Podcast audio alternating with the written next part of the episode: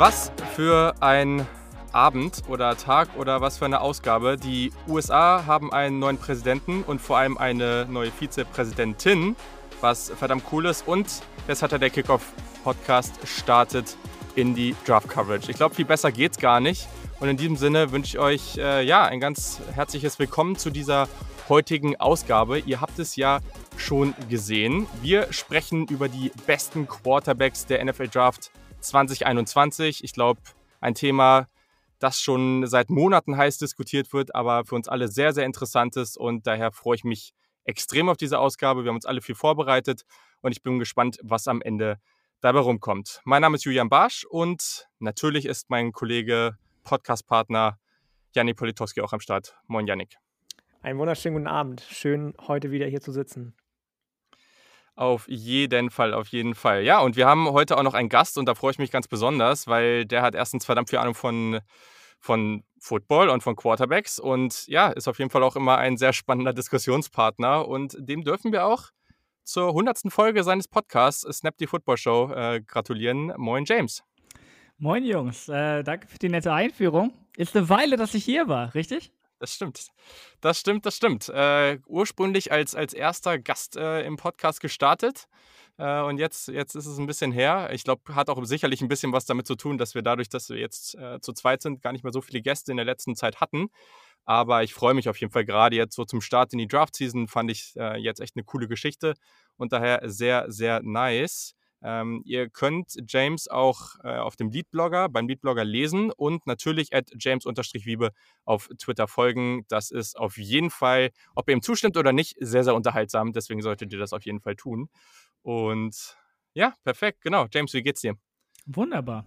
Ähm, ja, äh, bei uns zum ersten Mal, ich weiß nicht, wie es bei euch aussieht, äh, ich glaube um die 10 Grad draußen, was mhm. dezent mhm. verwirrend ist, weil wir nämlich äh, vor zwei Tagen noch Schnee hatten.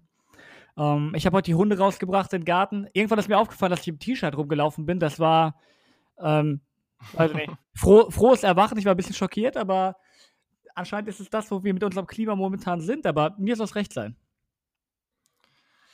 Ja, ich habe heute auch gemerkt, dass man auf einmal wieder irgendwie in, in normaler Kleidung laufen gehen kann und äh, nicht irgendwie sich drei Schichten anziehen muss. Äh, deswegen, also ein bisschen weird alles gerade, aber ich glaube, das äh, ja, passt, passt für uns alle ganz gut.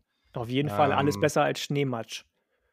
Ja, das, das ist richtig. Ja, am Wochenende war es schon ganz nice, dass auf einmal diese fetten Flocken so runtergekommen sind. Dachte so, jo, das ist jetzt irgendwie cool. Aber zwei Stunden später war es ja, dann halt ja. schon auch nicht mehr cool. also die Hunde, die Hunde waren begeistert davon, das kann ich euch sagen. Ich habe die selten ja, da könnt so ihr, sehen. Ich weiß nicht, Janik, wie es bei dir war, aber ihr seid ja hier bei der Hundeexpertin. Ähm, aber ja, da, da habe ich nicht so viel Ahnung von leider. Ja, also das Lily feiert das auch. Also die Schnee und äh, Hunde sind, glaube ich, eine große Liebesbeziehung. Sehr gut. Ja, dann äh, freuen immerhin die sich. Das ist doch auch sehr, sehr schön. Und ich hoffe, unsere Gäste freuen sich, äh, oder unsere Gäste, unsere Zuschö äh, Zuhörer, so, freuen sich äh, darüber, dass wir heute über Quarterbacks sprechen. Warum jetzt gleich zu Beginn? Man kann ja auch meinen, man sollte die Quarterbacks als beliebteste Position am Ende machen. Ja, wir finden es immer ganz sinnvoll, Quarterbacks gleich zu Beginn der Draft Coverage zu besprechen, einfach weil es da häufiger auch noch, noch mal neue Themen gibt. Vielleicht kommt irgendwas Neues raus. Ne? Also da, es wird über die gesamte Offseason sehr viel über die Quarterbacks gesprochen. Und wenn wir die jetzt schon früh einleiten, euch früh vorstellen, dann können wir auch immer mal wieder vielleicht am Anfang in irgendwelchen News das nochmal aufgreifen und sagen, okay, so und so sieht es gerade aus. Vielleicht hat das Team jetzt in der Free Agency oder durch einen Trade nochmal einen neuen Quarterback bekommen. Das macht die Situation nochmal ganz spannend und dann haben wir eben die Quarterbacks schon eingeleitet. Wir werden natürlich auch noch über die ja, Quarterbacks, die dann etwas später gezogen werden, sprechen. Das wird natürlich auch noch eine extra Folge werden. Bei den Quarterbacks hatten wir gesagt, nehmen wir uns etwas mehr Zeit. Genau, Zeit müssen wir uns auch auf jeden Fall nehmen, weil wir müssen uns noch bei einem Supporter bedanken, einem neuen. Tobias Weil ist auch ähm, Supporter geworden. Vielen Dank und da freuen wir uns sehr drüber. Und äh, genau, wer das werden will, einfach hier in den Show Notes ähm, auf den Link gehen wir werden sicherlich oder wir werden bald auch mal zusammen ein wenig Quarterback-Tape gucken und einfach mal schauen, worauf wir alle so achten. Und äh, das, das wurde sich neulich gewünscht von den Supportern. Also wer da dabei sein möchte, der kann uns auch einfach schreiben, etc. der Kick ähm, und auf Instagram, auf Twitter und dann ähm, genau könnt ihr auch nochmal ein paar Fragen zu dem Thema stellen. So, das reicht jetzt aber auch. Lass uns mal über die Quarterbacks sprechen. Also, der Ablauf wird so sein, dass ich äh, erst gleich nochmal ein kurzes Thema vorne ab habe äh, und dann werden wir wirklich tief in die jeweiligen vier QBs reingehen, die wir jetzt heute besprechen. Ähm, und am Ende wird es dann ein Ranking von jedem von uns geben. Genau. Aber vorher diskutieren wir wirklich nochmal ja, in depth über diese jeweiligen vier QBs, weil die sind ja nicht so ganz unwichtig und haben alle eine sehr, sehr gute Chance, in der Top 10 bis Top 15 zu gehen. Daher sollten wir uns da auch die Zeit nehmen, wie ich finde. Aber als einleitende Frage, und äh, James, du kannst ja erstmal vielleicht kurz darauf eingehen.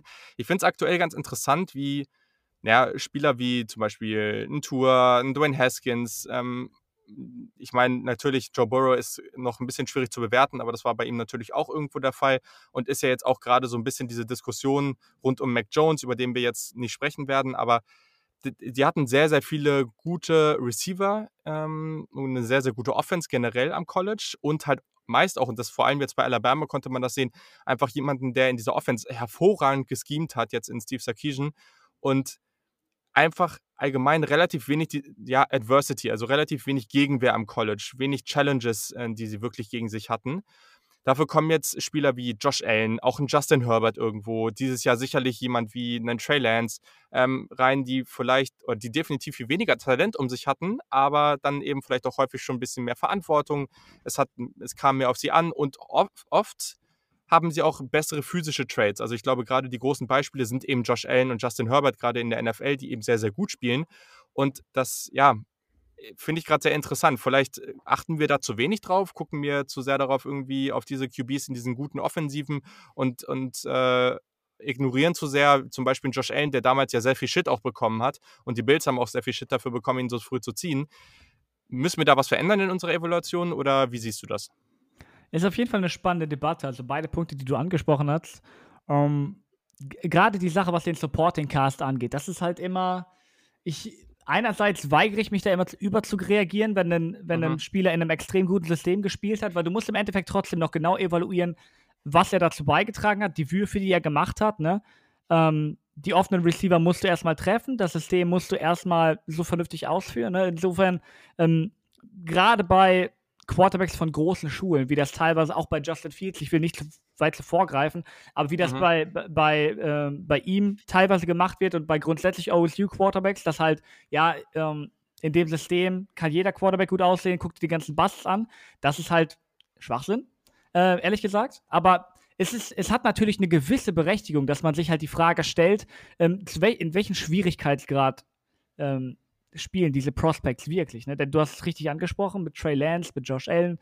Ähm, ja, weiß nicht, ob, ich weiß nicht, ob Justin Herbert wirklich hundertprozentig in diese Kategorie passt, weil mhm. ich glaube, das Talentlevel, was er hatte, ist nochmal ein, ein kleines Stück höher gewesen. Ähm, mhm. Aber es ist ein sehr fairer Concern halt, ähm, dass, dass die deutlich mehr selber von sich aus machen mussten und Lösungen finden mussten, weil ähm, es ist in der Natur der Sache, dass wenn du ein hervorragendes Scheme hast, hervorragende Receiver hast, du deutlich öfter auf den ersten Read werfen wirst als andere als, als Quarterback, bei denen mhm. halt das System lange nicht so gut funktioniert und ähm, wo das System quasi viele Lösungen der Quarterbacks schon für die mitliefert. Ähm, Gerade auch bei Tour, ich denke, das ist ein sehr kontrovers diskutiertes Thema, wie gut seine Rookie-Saison jetzt wirklich war oder wie schlecht seine Rookie-Saison jetzt wirklich war. Aber ich denke mal, da konnte man das teilweise schon in Ansätzen sehen, ähm, dass, dass das, was er in, im College als offene Windows gesehen hat, dass er das in der NFL mhm. so kaum sehen wird. Ne? Ähm, das, kann ja. natürlich, das kann natürlich beschränkt sein auf ihn jetzt als Prospect. Das kann natürlich auch ein, ähm, ein etwas allgemeineres Thema sein. Aber ich, ich, glaube jetzt, ich glaube jetzt nicht, dass die vergangene Saison irgendwas großartig daran geändert hat. Ähm, aber sicher ist das ein Thema, das man irgendwo im Hinterkopf haben muss. Wenn ich, wenn ich jetzt ein bisschen umschwenken darf auf das Thema, was du, oder, oder auf den zweiten Punkt, den du gemacht hast, physisches Talent bei Quarterbacks, muss ich ganz ehrlich sagen, dass Josh Allen, dass der Erfolg von Josh Allen in diesem Jahr ähm, meine Quarterback-Evaluation in den Grundfesten erschüttert hat, wenn ich ehrlich bin. Weil, wenn es einen Quarterback gab, bei dem ich mir relativ, relativ sicher war, dass ich richtig liegen würde, dann war es Josh Allen. Und ich hätte falscher kaum liegen können. Ähm, obwohl natürlich, obwohl das, was wir momentan sehen, natürlich schon zum Zeitpunkt des Draftes ein, ein, ein, eine mögliche Option war, in die er sich entwickeln Mhm. konnte. Ne? Das, ist, das hat ja nie, niemals jemand abge, abgestritten, dass er zu einem extrem guten Quarterback werden kann. Nur die Chancen darauf hatte ich persönlich halt relativ gering gesehen. Und ich erwische mich jetzt ständig dabei, wenn ich irgendwelche Quarterbacks schaue, dass ich mir denke, okay, der macht hier Fehler, der macht da Fehler, aber das physische Talent ist da und damit kann man arbeiten.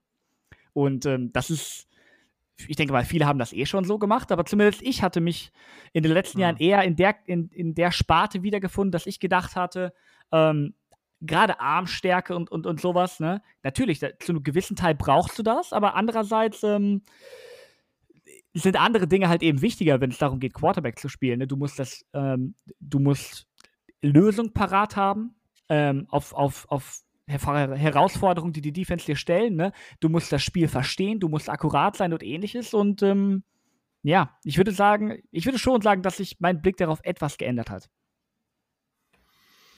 Voll spannend, auf jeden Fall. Also ich glaube, der wichtigste Punkt oder ein, äh, ein ganz wichtiger Punkt, den du am Anfang ähm, angesprochen hast, den ich immer wieder auch, ja, wo ich immer wieder Kommentare lese, die da nicht so reingehen, ist halt wirklich äh, don't scout the helmet, äh, ne? scout the player.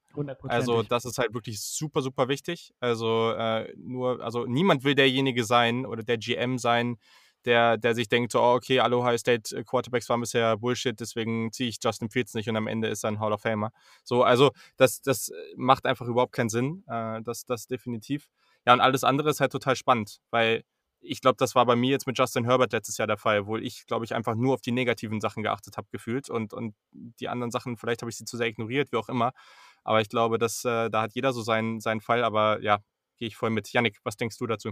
Also ich finde die, die Punkte super wichtig und richtig, die James genannt hat. Auch der erste Punkt, den du gesagt hast, don't scout the helmet, aber in die andere Richtung spielt, glaube ich, eine große Rolle. Ne? Also wir haben jetzt bei Josh Allen alle gesehen, dass der eben aus Wyoming gekommen ist, dass der die physischen Traits, die James schon angesprochen hat, alle hatte, sowohl was den Arm angeht, als auch was die Running Ability angeht und so weiter und so fort. Aber dass man eben gesehen hat oder gesagt hat, okay, komm, der kommt aus Wyoming, Mountain West Conference, hatte nicht die größte Competition. Darüber sprechen wir bei anderen Quarterbacks heute auch noch. Mhm. Mit Sicherheit bei Trey Lance, mit Sicherheit bei, bei, ähm, bei Zach Wilson. Zach Wilson. Zach Mhm. Wilson, genau. Ähm, aber das darf man eben auch nicht immer als Totschlagargument nehmen, hat James auch schon gesagt, ja. Nur weil du bei Alabama der beste Quarterback ever bist, weil du eben immer offen ges oder geskimmt wurdest, dass damit du der beste Quarterback ever bist, heißt es nicht, dass du einschlägst. Andersrum, weil du meinetwegen als Josh Allen bei Wy- Wyoming spielst, aber da manchmal auch noch struggled, strugglest, heißt es nicht, dass du dich nicht entwickeln kannst. Genauso wie er sich jetzt in Buffalo entwickelt hat, weil er genau den richtigen Supporting Cast zur Seite gestellt bekommen hat, weil er den richtigen Quarterback-Coach an seiner Seite hatte und weil man gesagt hat, wir glauben an das, was wir in dir sehen. In dem Fall viele Sachen, die nicht so gut sind, aber auch viele, viele Sachen, die richtig, richtig gut waren und man eben auf die vertraut hat und auf sich selbst vertraut hat, zu sagen, wir kriegen das andere raus, aus dir raus. Und da würde ich mir bei manchen GMs, ähm, gerade in der kommenden Draft jetzt oder in dem kommenden Draft jetzt ein bisschen mehr Mut wünschen tatsächlich, ähnlich wie es dann eben auch bei Lamar Jackson war, der Ende der Runde 2018, 19, 18, 18 glaube ich, ne? 18 gezogen wurde, ähm, Runde 1, obwohl alle gesagt haben, oh Gott, oh Gott, Running Back auf zwei Beinen. Nur Baltimore hat gesagt, okay, komm, wir geben dem den Shot. Wenn man Mhm. sich mal die momentane NFL anguckt, ich habe, glaube ich, 1, 2, 3, 4, 9 Quarterbacks mir aufgeschrieben, die im Moment Franchise-Quarterbacks sind und das unangefochten. Patrick Mahomes, Jackson, Josh Allen, Aaron Rodgers, aber auch nicht mehr lange. Kyler Murray, Justin Herbert wird das jetzt wahrscheinlich, gehe ich stark von aus. Derek Carr wieder, Russell Wilson, wie lange weiß auch keiner, Ryan Tannehill und Jared Goff.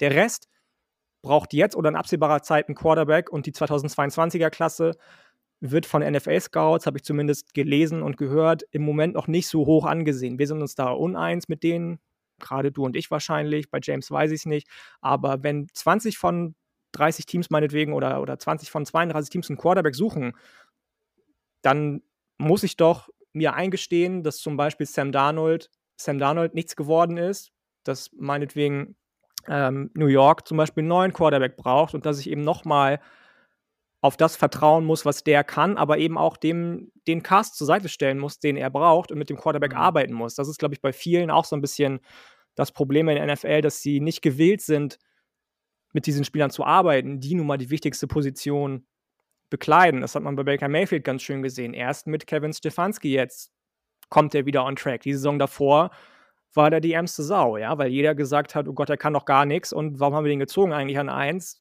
Das hat sich aber auch keiner mit ihm beschäftigt. Also ich glaube, dass das, was ihr gesagt habt, sehr richtig und wichtig ist, es aber auch auf die Coaches einfach ankommt und sich da mehr an die eigene Nase fassen müssen, wenn ein Quarterback mal ein Bust sein sollte. Aber auch auf die Schulter klopfen, wenn sie sowas schaffen wie bei Josh Allen. Mhm.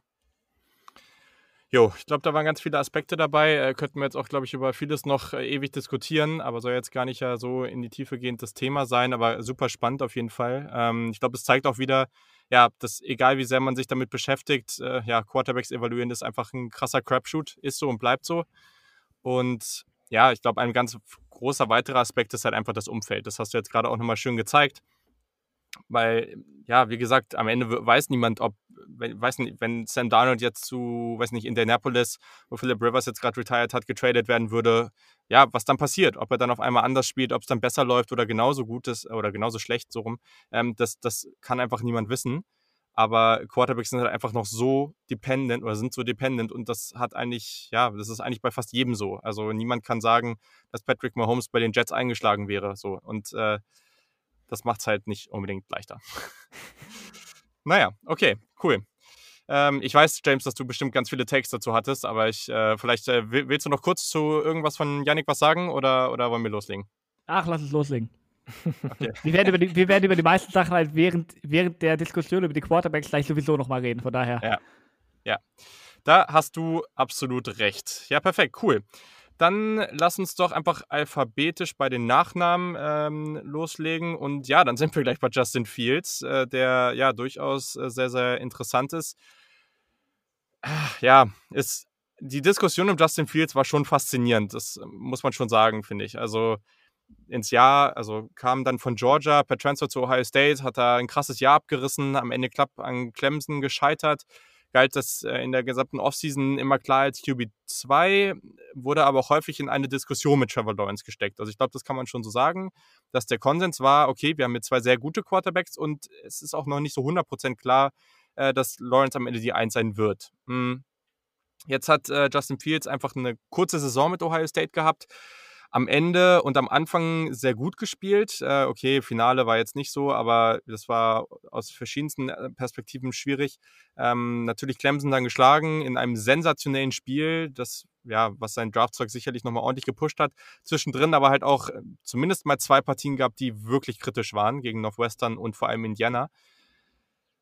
Ja, ist äh, interessant. Also ich ja, er, er, er, konnte sich noch ein bisschen rehabilitieren, aber es ist schon interessant, wo er am Ende landet. Aber man sieht ihn eigentlich überall von Platz 2 bis Platz 4 gerade.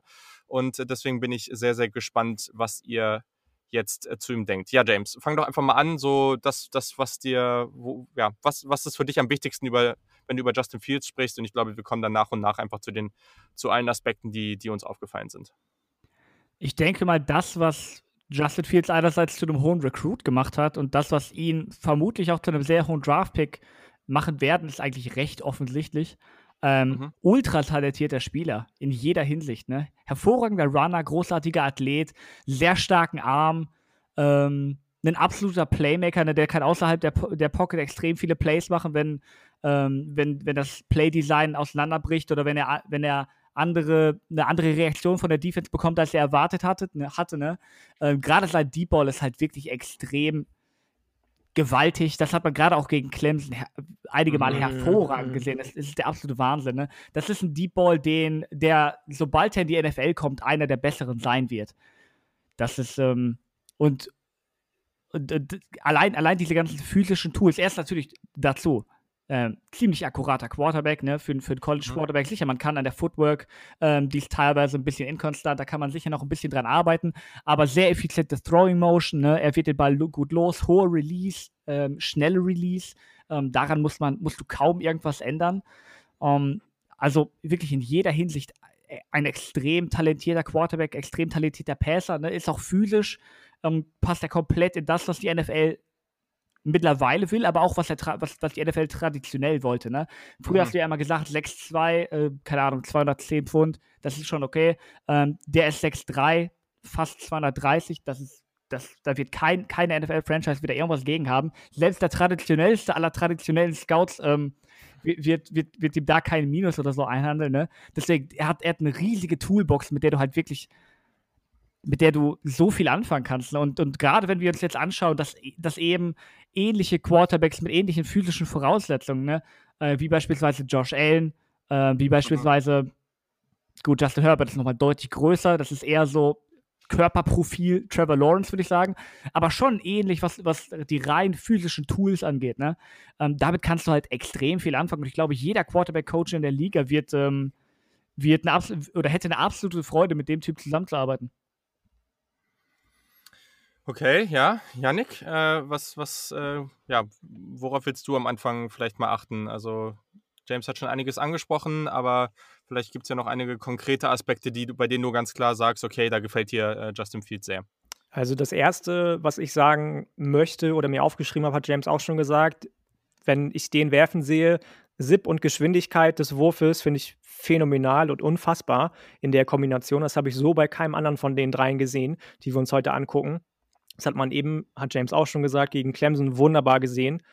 Ähm, was ich auch noch herausragend fast schon fand bei ihm, war, wenn er RPOs gespielt hat, das Timing, also wie er sich bewegt, wann er sich bewegt, hat mir nicht nur gut gefallen, sondern sehr, sehr gut gefallen.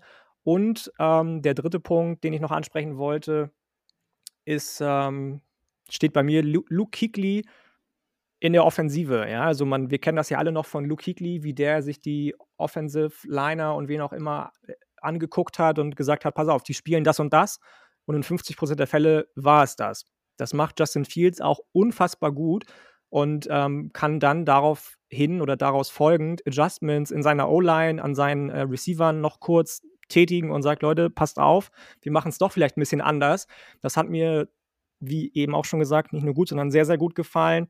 Das waren so die ersten Punkte, die ich mir aufgeschrieben habe. Körper, Trey Lance haben wir eben schon kurz angesprochen. Wir wollten noch nicht vergleichen, aber ich habe geschrieben Trey Lance in noch krasser, also fast schon Cam Newton-mäßig, als der aus dem College gekommen ist. Mhm. Ähm, so, wollen wir auch schon negative Sachen ansprechen oder erstmal sagen, okay, komm, das, was uns gut gefallen hat, erstmal das? Ich wollte Julian ja, die ganzen negativen Sachen sagen lassen. ja, also ich, ich kann ja auch noch mal kurz hier reingehen, dann können wir vielleicht noch mal auf so, ich würde dann glaube ich auf einzelne Sachen, die, die wir kritisch finden, äh, weil klar, wir können jetzt hier die, die guten Sachen einfach mal runterrattern, aber die Sachen, wo wir wirklich Fragezeichen haben und, und ich glaube, das wird bei dem einen oder anderen Quarterback gibt es da vielleicht doch, also sehen wir das vielleicht auch nicht genauso, ähm, dann glaube ich noch mal einzeln auseinandernehmen. Ähm, deswegen haue ich vielleicht auch noch mal kurz raus. Also ihr habt natürlich das meiste gesagt, ne? Also über was man noch dazu sagen kann, in, über die meiste Zeit seiner Karriere war das auch ein wirklich sicherer Spieler, der sehr, sehr intelligent gespielt hat. Ne? Also klar, neun Interceptions, aber er hat das vor allem in wenigen Spielen gehabt.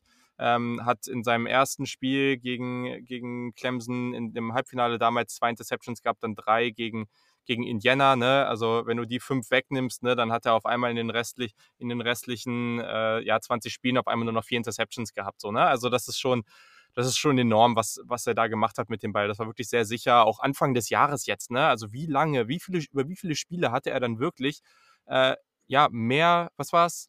Äh, mehr Touchdowns als Incompletions, ne? Also das war ja, glaube ich, im dritten Spiel oder so noch, noch der Fall, ne? Also einfach unglaublich sicher, hatte natürlich auch eine tolle Connection zu jemandem wie Chris Olave, der jetzt überraschend doch am College bleibt. Äh, aber ja, ich glaube, viele schon angesprochen, Playmaker-Fähigkeit, die Tools sind natürlich crazy. Also muss, ich glaube, jeder von uns muss da immer wieder an diesen langen Touchdown gegen Clemson zu Olave denken, der einfach oben aus dem Bild rausgeflogen ist, so, ne? Und irgendwann da hinten wieder runterkommt und, und der kommt nicht irgendwie, und das sieht man bei ihm ganz oft und das liebe ich halt. Die Dinger kommen nicht irgendwie so, dass der, dass der Spieler irgendwie langsamer machen muss oder so. Die kommen halt vorne dahin, wo nur der, der eigene Wide Receiver den Ball bekommen kann. Und das ist halt crazy. Also, ich glaube, das spricht dann auch auf eine seiner, seiner größten Fähigkeiten. Also einmal die Accuracy, die ist wirklich, wirklich gut. Ähm, und dann auf jeden Fall auch Placement an vielen Stellen. Ne? Also ich glaube, es gibt vielleicht noch, äh, ja, ich, ich, ich mache es ein bisschen anonymer, sage ich mal. Es gibt vielleicht noch ein, zwei QBs, bei denen ich sagen würde, da gefällt mir das Placement sogar noch einen Tacken besser. Aber all das, äh, da, da, muss man sich überhaupt keine Sorgen machen. Also da macht Justin Fields ganz, ganz viel richtig. Ähm, und äh, ja, die, die, die Athletik ist, ist wirklich hervorragend. Das ist, äh, das ist wirklich sehr, sehr gut. Ähm, muss jetzt hier nochmal kurz durchgehen, mal schauen, was ich hier noch so habe. Ähm, ja, ich glaube, äh, das äh, genau das, was man vielleicht auch noch sagen kann. Also wir werden hier auch sicherlich noch ein bisschen Fragezeichen haben oder dann nochmal gleich drüber sprechen, aber unter Druck gibt es auch immer wieder Situationen, wo er halt wirklich wo, wo der Rusher wirklich eine freie Lane auf ihn hat und er das trotzdem schafft, diesen aussteigen zu lassen. Und da sieht man halt diese Athletik und dann eben, was schon angesprochen wurde, das Laufen, äh, das Werfen aus dem Lauf heraus. Ne? Also ich glaube, immer mal, da kann man immer wieder diesen Touchdown gegen Michigan in äh, 2019, glaube ich, war das, äh, ansprechen, wo er halt nach links rausläuft. Er kommt irgendwie, er war, glaube ich, gerade sogar verletzt, kommt wieder rein und erstes Play läuft halt links aus der Pocket raus, ist schon fast an der Seitenlinie, also steht wirklich unter Druck und wirft hinten in die Ecke der Endzone dieses Ding auf Garrett Wilson. Äh, wirklich, aber das, das sind so Plays, die sind richtig crazy und da sagt man sich, okay, das kriegt halt, also das passiert nicht mal so eben zufällig, weil du musst so aus der Pocket rauskommen, du musst die Athletik haben, vor den Spielern wegzulaufen. Und gegen Michigan hast du da halt auch Spieler, die relativ athletisch sind.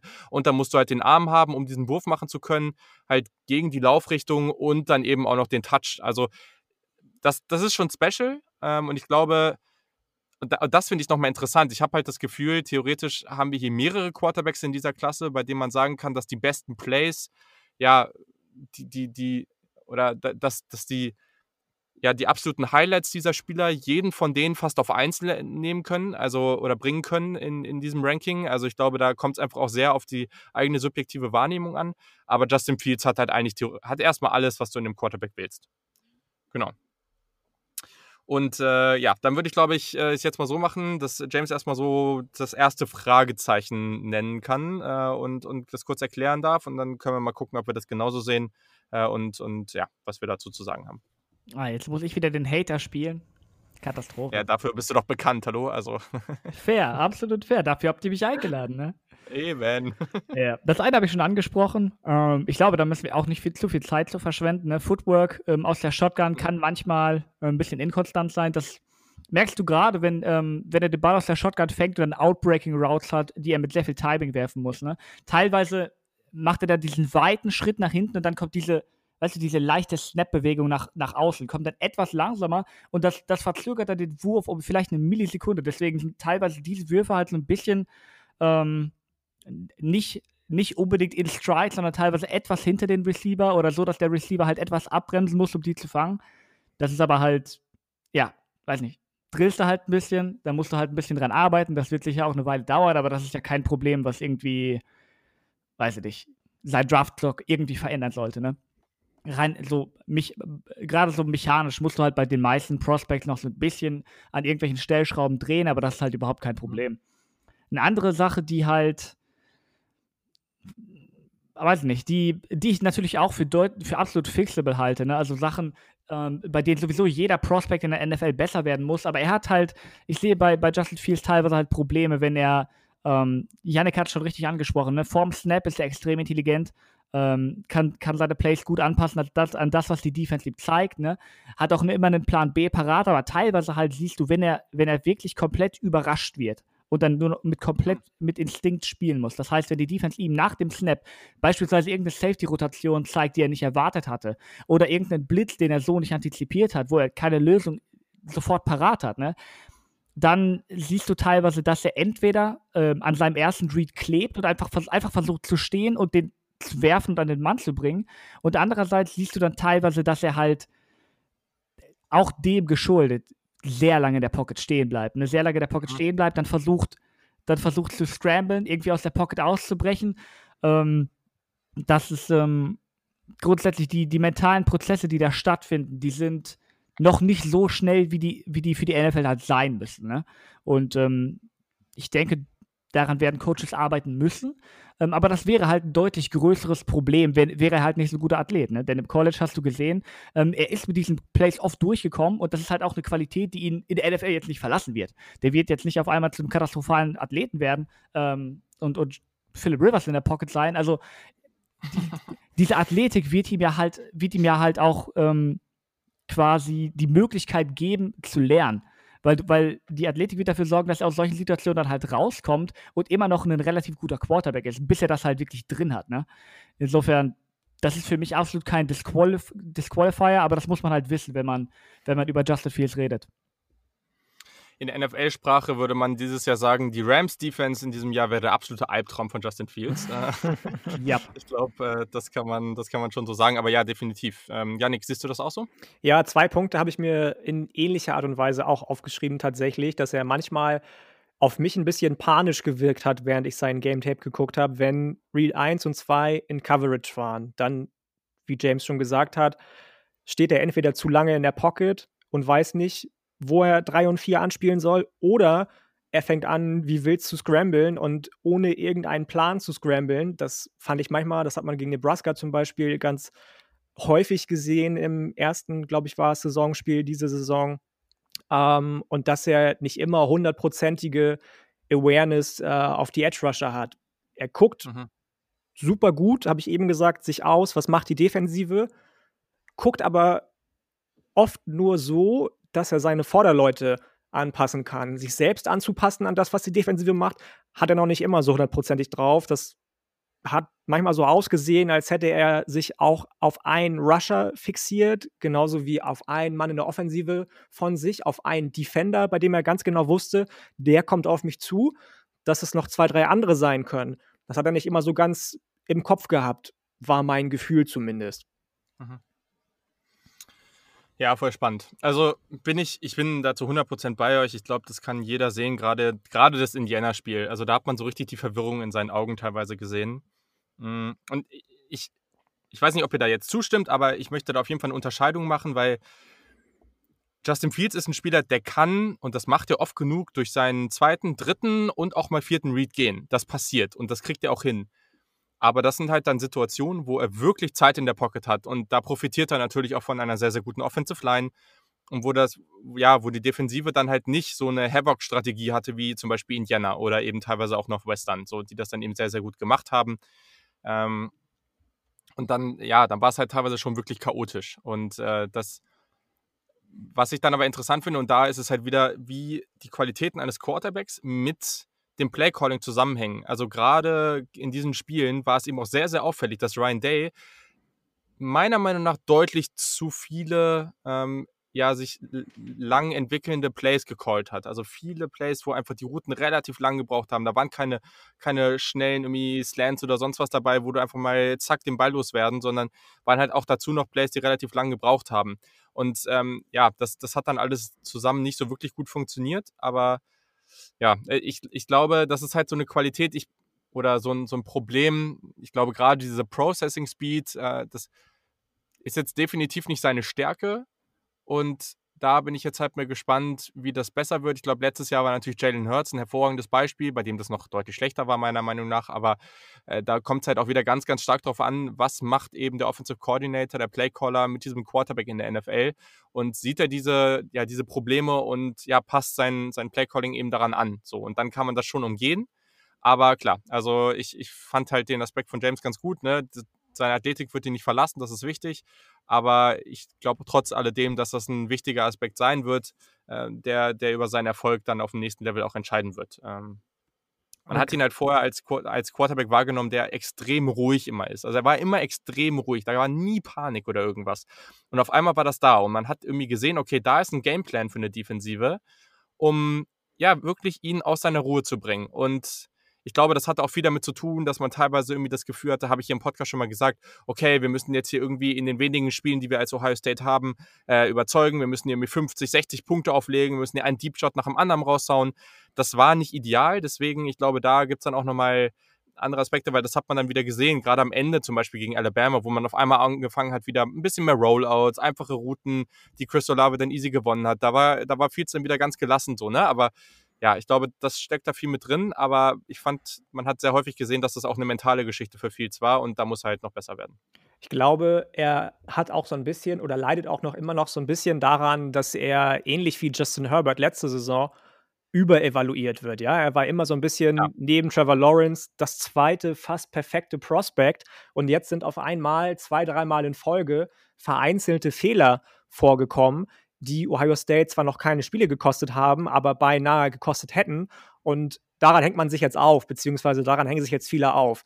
Ich hoffe für ihn, dass ähm, die GMs und allgemein die Leute, die in der NFL damit zu tun haben, intelligent genug sind und sehen, ähm, dass das kein Faktor sein sollte, dieses Überevaluieren. Ja. Ja, ich meine, das passiert ja am Ende immer, ne? Aber ja. klar, also das ist äh, schon ein großes Problem und, und man muss halt auch sehen, also Defensiven wie letztes Jahr im Halbfinale, also 2019 Clemson, die halt wirklich wieder diese crazy Blitzstrategien da gespielt haben. Mm. Und auch in Indiana dieses Jahr, die halt super gut waren, wirklich in der Defensive ja, die hätten halt viele Probleme gemacht. Aber das, was halt dann da rausgekommen ist, die Entscheidung, die er getroffen hat, die waren dann halt teilweise kritisch und da muss er definitiv dran arbeiten. Absolut. Okay, James, hast du noch einen zweiten Aspekt ähm, ja, von einer Schwäche oder einfach von was, wo du sagst, okay, das, da, da würdest du gerne noch Verbesserungen sehen? Ich denke, dass das schließt schon ein bisschen daran an, worüber wir gerade die ganze Zeit geredet haben. Ne? Aber äh, gerade die Würfe über die Tiefe bis Intermediate Mitte des Feldes quasi. Ne? Wenn du, wenn du versuchst, zwischen die Linebacker und die Safeties zu werfen. Ne? Rein mechanisch absolut gar kein Problem. Er hatte absolut das Armtalent Talent dafür, auch den Touch, um die Bälle da reinzubekommen. Aber ich, ich habe gerade, und, und gerade auch das Indiana-Spiel war dafür halt ein gutes Beispiel, ne? dass gerade da teilweise so ein bisschen Timing-Probleme drin sind. Ne? Dass wenn er, wenn er halt wirklich versuchen muss, die Safeties mit den Augen zu beeinflussen und dann den Ball exakt dazwischen zu legen, da ähm, mhm kann es schon mal vorkommen, dass er dann den, den einen Tick zu lange wartet und dass das das Play dann halt irgendwie so ein bisschen versaut und dass der Ball dann entweder halt incomplete geht oder sogar abgefangen wird. Ähm, das ist halt, äh, ich denke, wenn du, wenn du ihn in der NFL früh einsetzen möchtest, dann würde ich halt wirklich auch diese Route wählen mit, ähm, mit, mit äh, erstens vielen kurzen Pässen, aber halt dann auch die Seitenlinie bespielen und ähm, mhm. ich sag mal vorsichtig dabei zu sein, ihn wirklich in diesen natürlich wichtig, ich würde sagen, wichtigsten Bereich des Feldes werfen zu lassen, aber gleichzeitig natürlich auch den schwierigsten. Ne? Ähm, aber das ist so ein, eine, ein Area des Feldes, die mir aufgefallen ist bei ihm. Ja, klar, ne? Also ist auch perfektes Beispiel die erste Interception gegen Indiana. Da war das ja dann äh, genau das am Ende, äh, wo er den, der Wide Receiver zur Mitte praktisch in seinem Break hatte und, und Fields einfach zu spät dran war. Und er fühlt sich, das merkt man ja immer wieder, er fühlt sich wohl bei wirklich diesen langen Outroutes, weil ja, er, er hat den Arm dafür und, ähm, und fühlt sich da wohl bei. Hatte dann natürlich auch die Spieler, die das hervorragend umgesetzt haben, die Receiver und halt bei diesen ganz tiefen Bällen. Ähm, dazu hat man halt relativ häufig einfach diese kurzen Crossing Routes, ähm, für die Ohio State ja so bekannt ist, äh, wie sie, mit denen sie Michigan da immer konstant zerstört haben.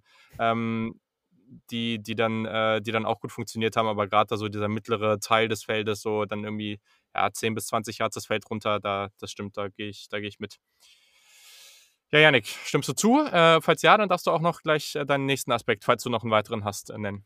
Äh, ja, auf der einen Seite ja, auf der anderen Seite auch. Ähm, das Einzige, was ich bei ihm noch mir so ein bisschen als negativen Punkt angekreidet habe, aber da bin ich mir relativ sicher, dass ihm das ähm, ausgetrieben wird von NFL-Coaches, wenn er dann in der NFL spielt irgendwann, dass er nicht immer zu 100% Effort in seine Würfe reinlegt. Also er sieht, das haben wir eben schon gesagt, relativ häufig, relativ gut das gesamte Feld, weiß dann, wenn Read 1, Read 2, was ich eben gesagt habe, frei sind, was du gesagt hast auch, wenn Read 3, Read 4 frei sind, sieht das auch oft, ähm, weiß, wo er hinwerfen muss und hofft dann, dass der Receiver das ganz genauso sieht. Ich, wir haben noch ein Prospect, über das wir heute sprechen, bei dem mir das auch aufgefallen ist. Manchmal ist der Effort einfach nicht der hundertprozentige, der er sein muss und er verlässt sich dann zu sehr darauf, dass der Receiver vielleicht das ausmerzt, was er in dem Wurf nicht zu 100% reingelegt hat. Das fand ich manchmal ein bisschen schade, aber ich glaube, dass das so junge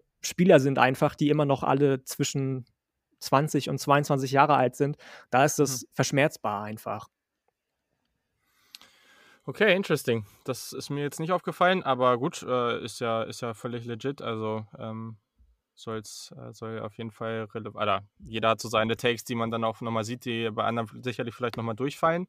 Ähm, auf jeden Fall voll spannend. Äh, und ja, ich glaube, so viel gibt es gar nicht mehr. Ein Punkt, den ich jetzt nochmal habe, und der spielt mit all dem sicherlich zusammen und, und hat sich auch in dem Indiana-Spiel sehr gut gezeigt er versucht halt teilweise schon noch zu viel zu machen und, und, äh, und forciert dann, forciert dann etwas, läuft dann halt mit seiner Athletik da halt rum und, und weiß auch, dass er athletisch ist, aber das funktioniert halt nicht jedes Mal. Und, und das führt halt teilweise auch zu unnötigen Sex, wenn er halt dann weiß, er hat eine gute Offensive Line, das steht gerade ganz gut und dann wartet er und wartet er und dann kommt aber eben der Druck doch noch und dann kommt er eben nicht mehr weg. Also ich glaube, das ist einmal der Punkt zu unnötigen Sex, da tendiert er schon zu. Natürlich ist das jetzt man muss schon nochmal unterscheiden. Das ist jetzt kein Carson Wentz, der da irgendwie so Statue-like in der Pocket steht, das nicht. Aber daran sollte er noch arbeiten und dann, dass er den Ball unter Druck halt öfter wegwerfen muss. Er muss öfter einfach sagen, yo, das Play ist es jetzt nicht, äh, ich, ich komme zurück und nehme das nächste. Ähm, und, und da darf er den Ball halt auch nochmal öfter wegwerfen. Da gab es schon einige Sequenzen, wo ich gedacht habe, ja, das war jetzt nicht notwendig. Klar, es gibt extreme Beispiele, wie ich meine, die zweite Interception gegen Indiana, diese Chaos-Interception, das ist natürlich extrem, aber gut. Ähm, und die dritte war eigentlich fast genauso. Also daher, ja, das ist natürlich, und da, und da ist jetzt wieder der Punkt, den, den du eben angesprochen hast, Janik.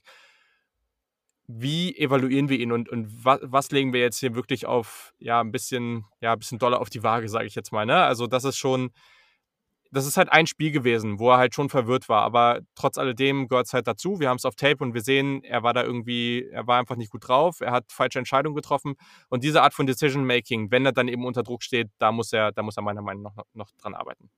Ich glaube, was, mh, hm, was vielleicht so, so der Schlüssel zu seinem Spiel ist, ne? Ähm, wenn du dir anschaust und er ist, er, er, ist in einer Situation auf dem Feld, wo er, wo er sich absolut wohlfühlt, wo er, wo er mhm. das Gefühl hat, dass er die Antworten zum Test parat hat und dass er die nur noch aufs Papier bringen muss. Ne? Dann ist er einer der besten Qu College Quarterbacks, die ich je gesehen habe. Ne? Absoluter mhm. Banger. Er kann auch, und das ist auch im, im Vergleich, du hast den Vergleich mit Jalen Hurts ähm, vorhin gezogen.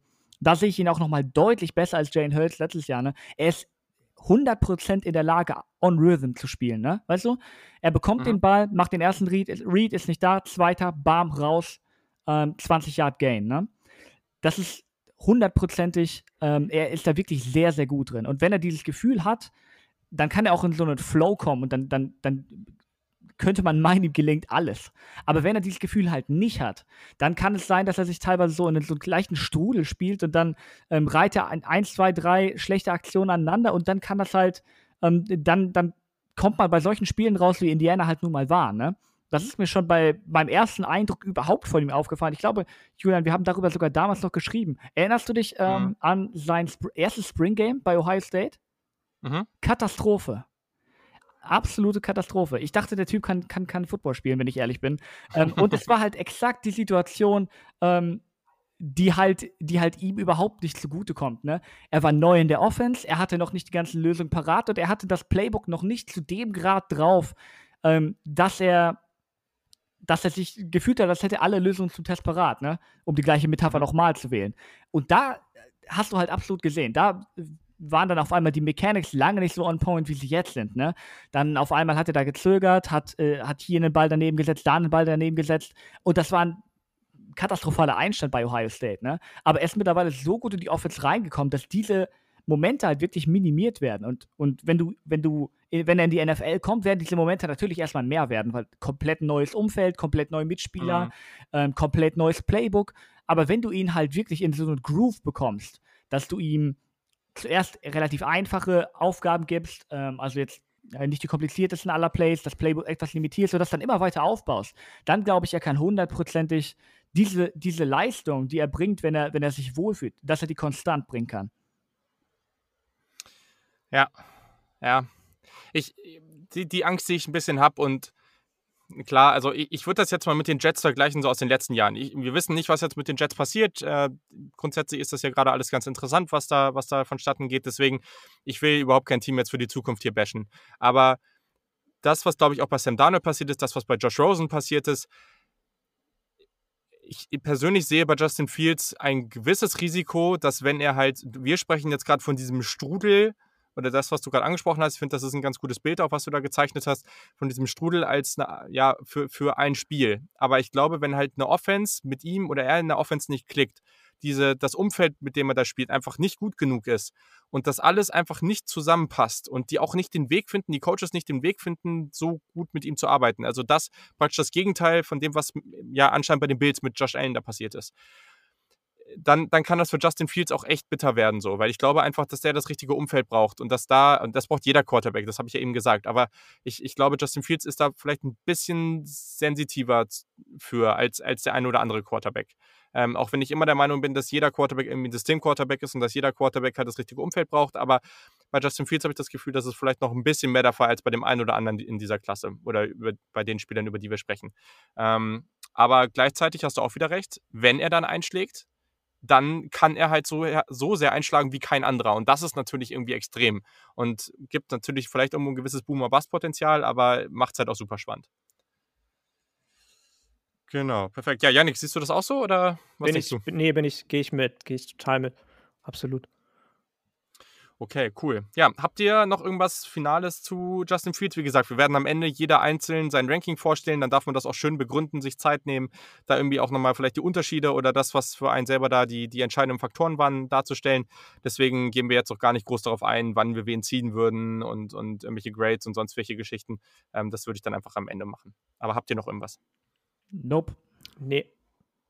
Okay. Naja, aber war ja jetzt auch relativ ausführlich, aber finde ich auch cool macht auf jeden Fall richtig Laune, die, die Spieler so auseinanderzunehmen. Das finde ich ziemlich cool. Ähm, und dann machen wir weiter und ja, nach Alphabet äh, kommt dann halt auch gleich äh, ein, ja, ein, ein Quarterback, den ich mir gerade in den letzten Tagen jetzt noch mal viel intensiver angeguckt habe, weil der jetzt in der Saison, er hat halt kaum gespielt, deswegen ähm, ja, war das jetzt einfach eine Sache, die, die jetzt gerade nach der Saison noch mal ganz gut reingepasst hat und bei dem ich unglaublich gespannt bin, was ihr denkt. Und zwar ist das Trey Lance äh, von North Dakota State.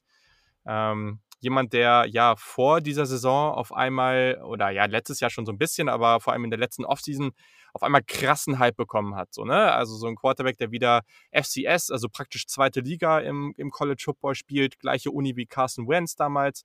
Ähm, und ja, einfach natürlich jetzt nicht ganz auf dem Niveau wie, wie die anderen QBs. Gleichzeitig muss man sagen, North Dakota State hat viel Talent. Das ist eine krasse Dynastie. Äh, die haben, glaube ich, ich weiß gar nicht, sieben der acht letzten Championships oder sowas gewonnen. Also wirklich extrem, was die da abliefern. Und ähm, ja, das ist ein super spannender Quarterback. Die Meinungen gehen heftig auseinander. Also ich würde fast sagen, heftiger als bei allen anderen QBs, aber ich habe das Gefühl, dass teilweise auch da so einfach dadurch, was man davon denkt. Und er spielt auf einem geringeren, ja, auf einem niedrigeren Niveau und er hat bisher, glaube ich, nur 17 Spiele absolviert, wenn ich jetzt das richtig habe, äh, weil, weil er eben als Redshirt Freshman diese eine starke Saison hatte. Die Saison ist jetzt ausgefallen, sie haben nur ein Spiel gemacht, ähm, also sehr wenig Spiele bisher hatte. Und ja, da, da meiner Meinung nach schwirren da so ein paar Meinungen oder so ein paar ja, so, so ein paar Aussagen rum, bei denen ich nicht so ganz mitgehe, aber wo ich auch teilweise das Gefühl habe, dass das halt von Leuten kommt, die sich das nicht genau angeguckt haben, sondern die einfach so gewisse Fakten nehmen und dann Schlüsse daraus ziehen. Aber genau, also lass uns einfach mal beginnen wie eben. Ähm, was erstmal, was denken wir allgemein zu dem Prospect und was gefällt uns? Und da darf Yannick jetzt mal gerne anfangen. Okay, wir sind bei Trey Lance und ich muss sagen, ich sehe das ähnlich wie Julian, da sind ein paar Meinungen vielleicht im Umlauf, die ich so nicht ganz bestätigen kann irgendwie. Ich habe eben schon gesagt, dass er mich vor allem, was die Athletik anbelangt, zumindest an Justin Fields erinnert. Und natürlich hat er nur FCS gespielt, aber ich finde, dafür, dass er nur FCS gespielt hat, war das unfassbar kompetitiv und auch dafür, dass er nur so wenig Spiele gemacht hat, unfassbar reif, fand ich. Also der ist im Einklang mit seinem Körper, der hat ähm, eine starke Base, der spielt mit Dropback jetzt schon richtig, richtig gut, was auf höchstem FBS-Level nicht alle Quarterbacks können. Da kommen wir auch später noch zu.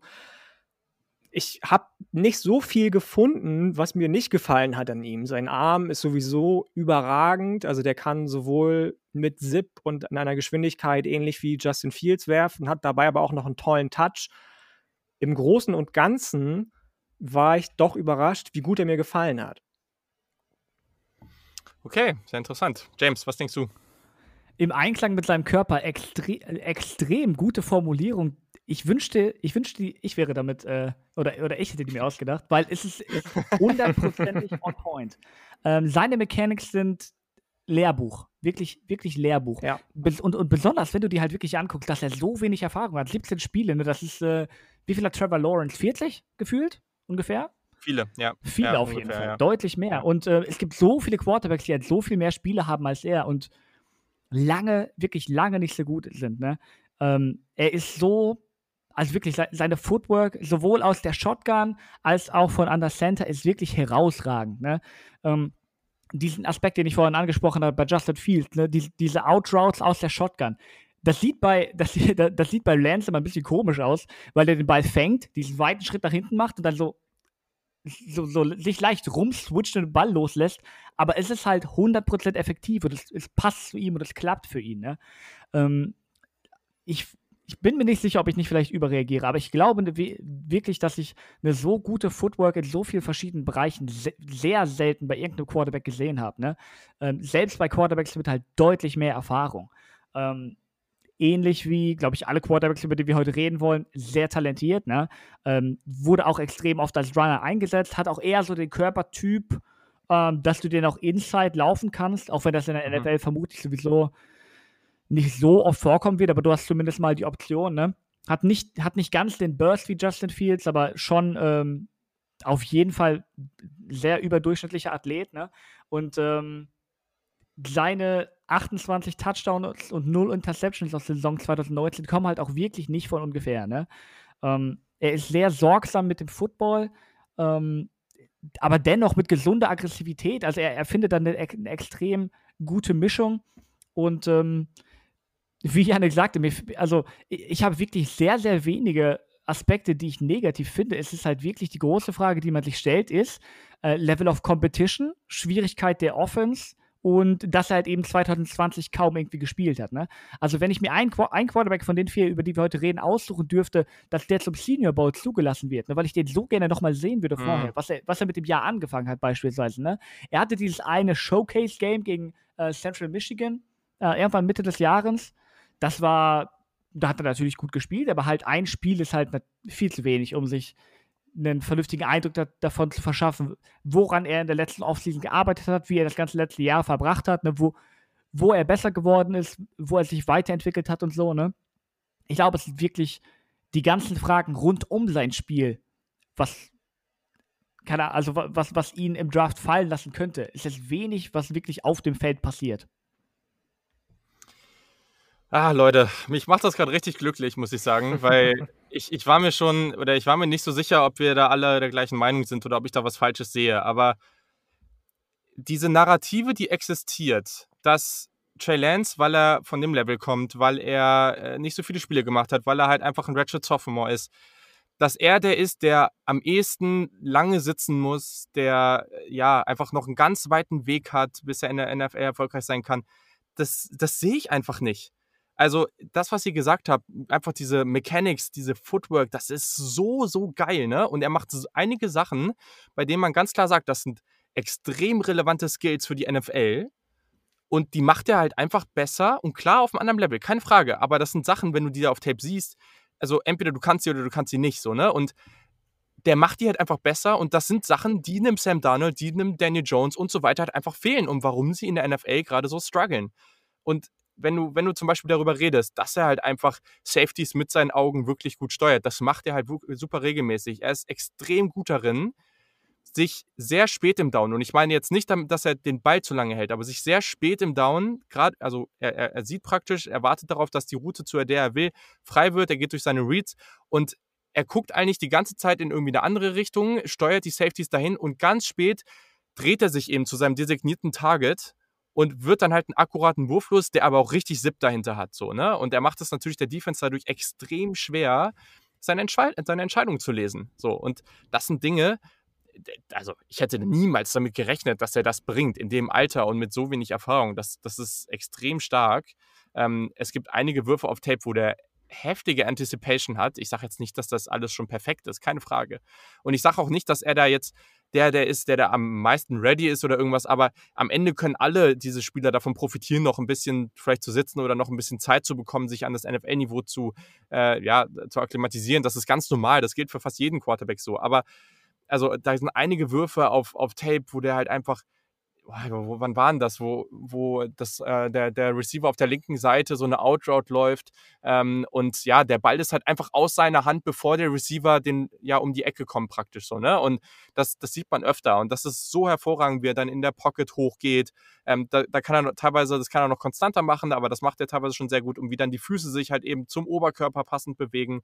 Ähm, ja, und dann das Placement. Also, also das Placement ist teilweise wirklich sehr, sehr gut und ähm, fand das ganz interessant, weil in ein paar Videos habe ich das auch gesehen. Ich glaube, da muss man sich das auch nochmal genauer angucken, weil es gibt auch Würfe bei ihm, bei denen man ja vielleicht auf den ersten Blick gar nicht denkt, dass das jetzt so perfektes Placement war. Aber wenn man dann nochmal genauer hinschaut und sieht, okay, da kommt von der einen Seite jemand, da kommt von der anderen Seite jemand, der Titan ist relativ groß.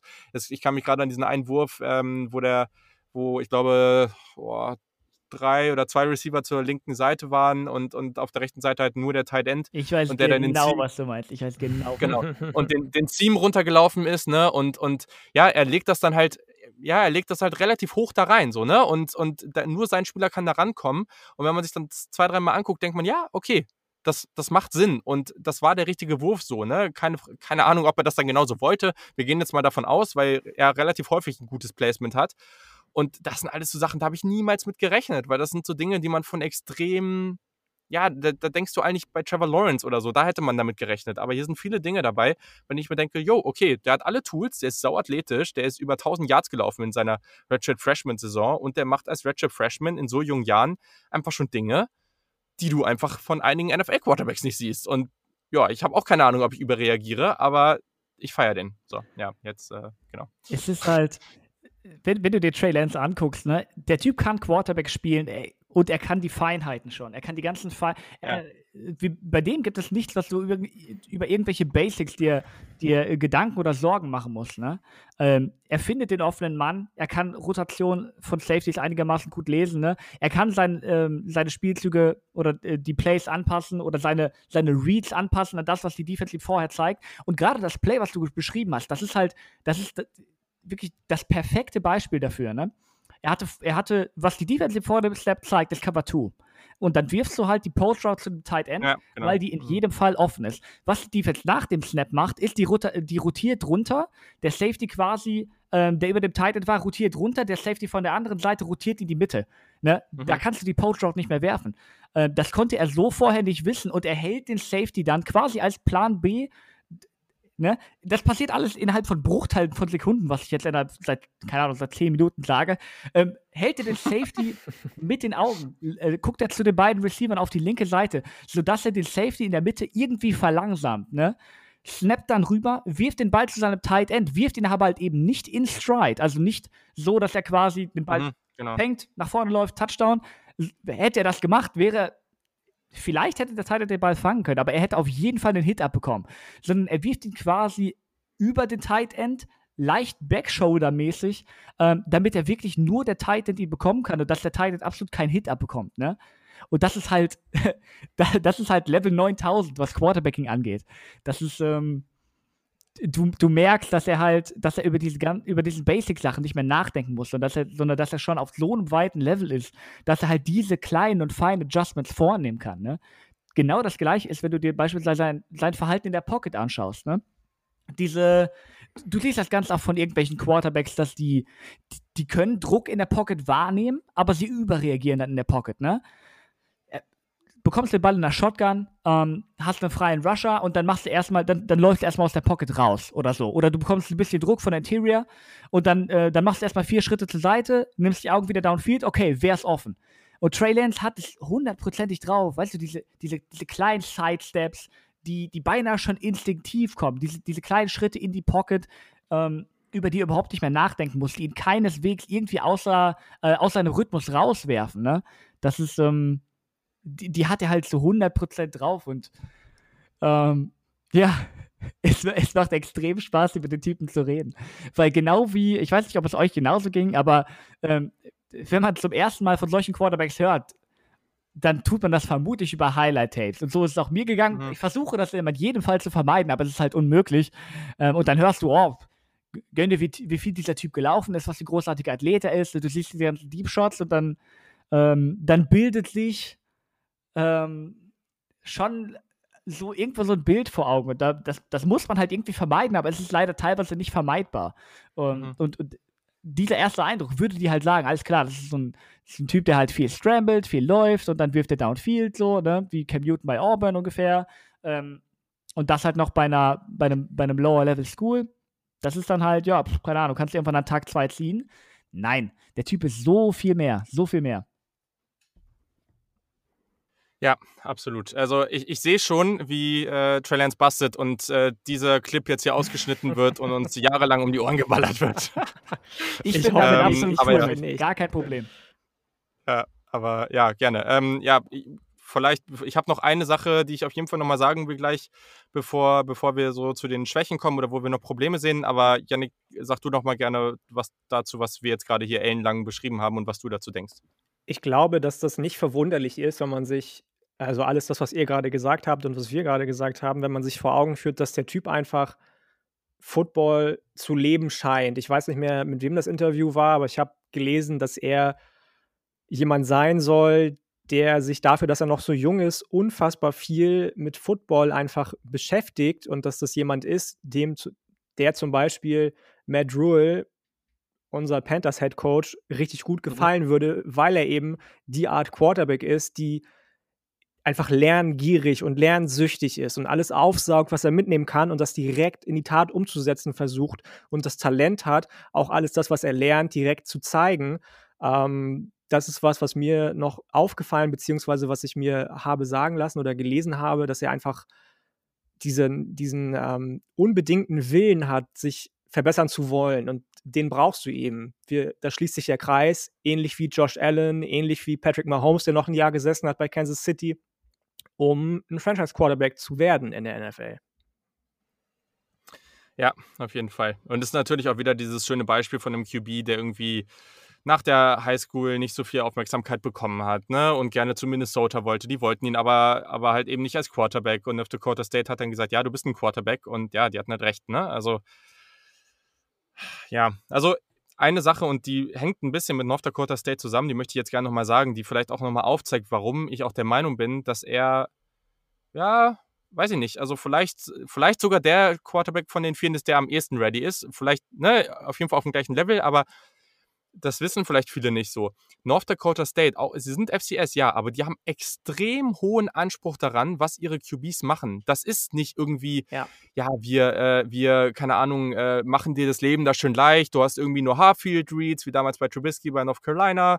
Und ähm, genau, du, du musst dich eigentlich auch um nichts kümmern und wir sagen dir deinen Spielzug an und dann hast du ein, zwei Reads und dann passt das. Nein, du hast Fullfield Reads, du hast aus der Shotgun, du musst an der Center spielen, du bekommst ähm, Offfield, also in der Preparation deutlich mehr Verantwortung mit dem ähm, hier mit, äh, mit, mit der Offensive Line, äh, mit, mit, dem, äh, mit, dem, mit dem Blocking, Protections, genau, äh, solche Geschichten.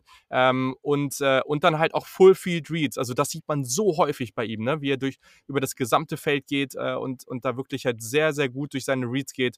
Ähm, klar gibt es auch immer wieder mal Fälle, wo es halt noch nicht so ganz konstant ist und so, aber das hat jeder Quarterback.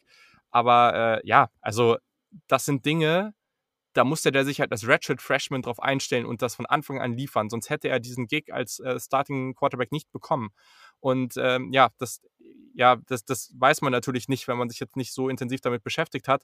Und ähm, ja, geht weiter damit, dass er halt, also diese Play-Action-Fakes, yo, also das ist so, das, das, das, sind immer so Dinge, wo man immer wieder merkt, egal ob er sich das jetzt antrainiert hat oder ob das God-given Talent ist, aber das sind so kleine Nuancen, die er dabei hat, und wenn es halt mal nicht funktioniert und äh, ja, und ein freier Rusher ihn irgendwie fast hat, dann hat er eben die Athletik, um sich davon irgendwie auch zu lösen und ist bullig genug, um dann halt auch mal jemanden abzuschütteln. So, ne? Ähm, hat vielleicht das ein oder mal zu, in, zu viele Hits eingesteckt, da muss er dann vielleicht wieder ein bisschen aufpassen. Hast du ja eben auch angesprochen, James, dass er dann eben, ja, vielleicht nicht so viel eben dann auch gerade durch die Mitte laufen sollte, dass er dann vielleicht auch mal eher sliden muss, als, als dann einfach zu sagen, ja, scheiß drauf, ich lege mich jetzt mit dem äh, 290 Pfund Defensive da im 1 gegen 1 an. Ähm, muss nicht sein, aber ja, das kann er halt theoretisch auch und das ist halt schon crazy. Ja. Genau. Okay, James, dann äh, fang doch mal an. Was, was ist denn so ein Aspekt, bei dem du sagst, ja, da siehst du auf jeden Fall noch ein Fragezeichen oder das muss er noch verbessern? Ich, äh, ich bin ganz ehrlich, ich weiß nicht, ob ich so hundertprozentig konform gehe bei, bei, bei allem, was du gerade über die Offense gesagt hast, die North Dakota State spielt, ne? Ähm, natürlich hast du recht, das ist keine Air Raid Offense, wo er, äh, wo ihm einfach nur von Mike Leach gesagt wird, äh, fang den Ball und such dir einen freien Mann und wirf dahin. Ähm, die haben schon mehr als drei Plays, also keine Frage. Aber insgesamt ähm, glaube ich schon, dass also das ist jetzt im Leben keine Pro-Style Offense gewesen, so ne. Ähm, nein, das, nein, das wollte ich damit jetzt auch nicht sagen. Ja. Nein, okay, vielleicht war es ein bisschen extrem, aber auf jeden Fall haben die sehr hohe Anforderungen daran, äh, um Quarterback spielen zu dürfen. Ja. Ähm, und das ist sicherlich ein bisschen höher. So, okay, vielleicht habe ich es ein bisschen übertrieben, aber grundsätzlich wollte ich nur das damit ausdrücken. Ja, die haben halt, also er hat schon viel mit Protections und ähnlichem zu tun. Du siehst ihn äh, viele Anweisungen geben vor dem Snap und so. Aber wenn du dir halt genau die ganzen Playdesign anguckst, die laufen halt pro Spiel schon äh, jedes Play so gefühlt fünfmal.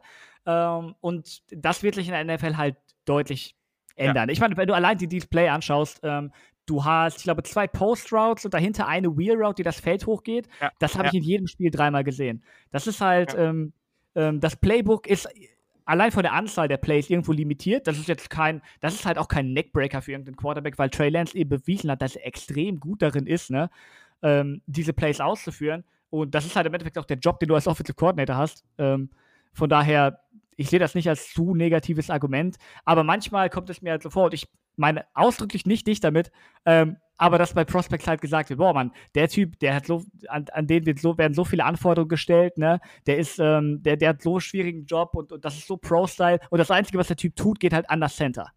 Und das, das Achso, ja, das ist immer das Schlimmste, ja. wenn das immer eine Pro-Style-Offense ist und, und, nur weil der jetzt halt an der Center spielt, das ist ja. kompletter und, Bullshit. Und, ja, der, andere, der, andere, Quarterback, das ist, oh Junge, das ist so Pro-Style, der muss so mit so vielen Motions arbeiten und der muss, der hat das ganze Playbook im Kopf und ändert vor jedem, vor jedem äh, Snap den Spielzug dreimal. Das Einzige, was der Typ tut, ist den Ball halt, ne? Von einer Center zu, zu nehmen. das ist das Einzige, was ihn irgendwie auszeichnet. Das ist so ein bisschen eine simp simplistische Quarterback-Diskussion, die mich so an vor fünf Jahren erinnert. Ähm, mhm. Und die mich halt ehrlich gesagt auch daran erinnert, wie ich vor fünf Jahren gedacht habe. Ja, ich glaube, was man halt dabei auch ganz wichtig sehen muss, also äh, das Level, was man braucht um für, für die NFL, das, das gibt es am College einfach nicht. Also ja. ich glaube, das muss man vielleicht als Basis dafür sehen. So, ne? Also es gibt einfach die, die Offense, die so kompliziert und so ja, Komplexes wie in der NFL gibt es einfach nicht und es würde auch keinen Sinn machen, weil du da einfach mit jungen Spielern spielst, äh, die einfach durchgängig nicht das Talent auch haben. Ne? Also das, ja, das, das existiert überhaupt nicht. Ja. Genau. Cool. Ja, was, äh, was, was ist denn so deine, deine erste so Schwäche von, von Trey Lance oder das, wo du klar sagst, okay, das, daran könnte es vielleicht scheitern? Um, ähm, Ball Placement ist nicht immer akkurat. Also, was heißt nicht immer akkurat? Ist teilweise verbesserungswürdig. Ne? Du siehst ganz oft, dass er ähm, Receiver, dass er schon versucht, ähm, vom, vom Verteidiger wegzuwerfen, ne? aber dass der Ball dann halt so ein kleines Stückchen zu tief kommt, was dann Yards after the Catch irgendwie minimiert. Ne? Äh, ich, ich kann jetzt nicht genau sagen, aus mechanischer Sicht, woran das unbedingt liegt, aber das ist sicher irgendwas, woran man arbeiten muss. Und gerade wenn ich jetzt, ich weiß, wir wollten nicht vergleichen, aber wenn ich mir Quarterbacks wie Justin Fields angucke, ähm, der tiefe Pass kommt da halt noch deutlich zu inkonstant, ne? Äh, Gerade, ich meine, mich an zwei oder sogar drei Plays gegen South Dakota State zu erinnern. Ähm, mhm. Und auch im National Championship Game gegen James Madison, ähm, wo er mhm. halt wirklich freie Receiver downfield hat, die er dann aber, wo er dann versucht, zu viel Touch drunter zu packen und wo er zu krampfhaft versucht, die Receiver nicht zu überwerfen, sodass er sich halt unterwirft.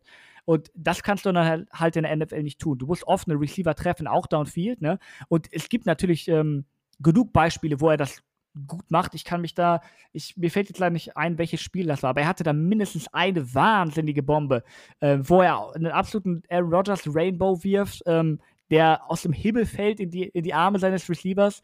Ähm, aber da muss er halt deutlich konstanter werden. Ne? Ähm, da, ich, ich, ich kann nicht genau sagen, woran es liegt, aber ähm, teilweise kommt es mir so vor, als ob er solche Bälle dann tendenziell teilweise zu, zu weit nach also unterwirft, sodass der Receiver darauf warten muss und teilweise auch zu weit nach innen wirft.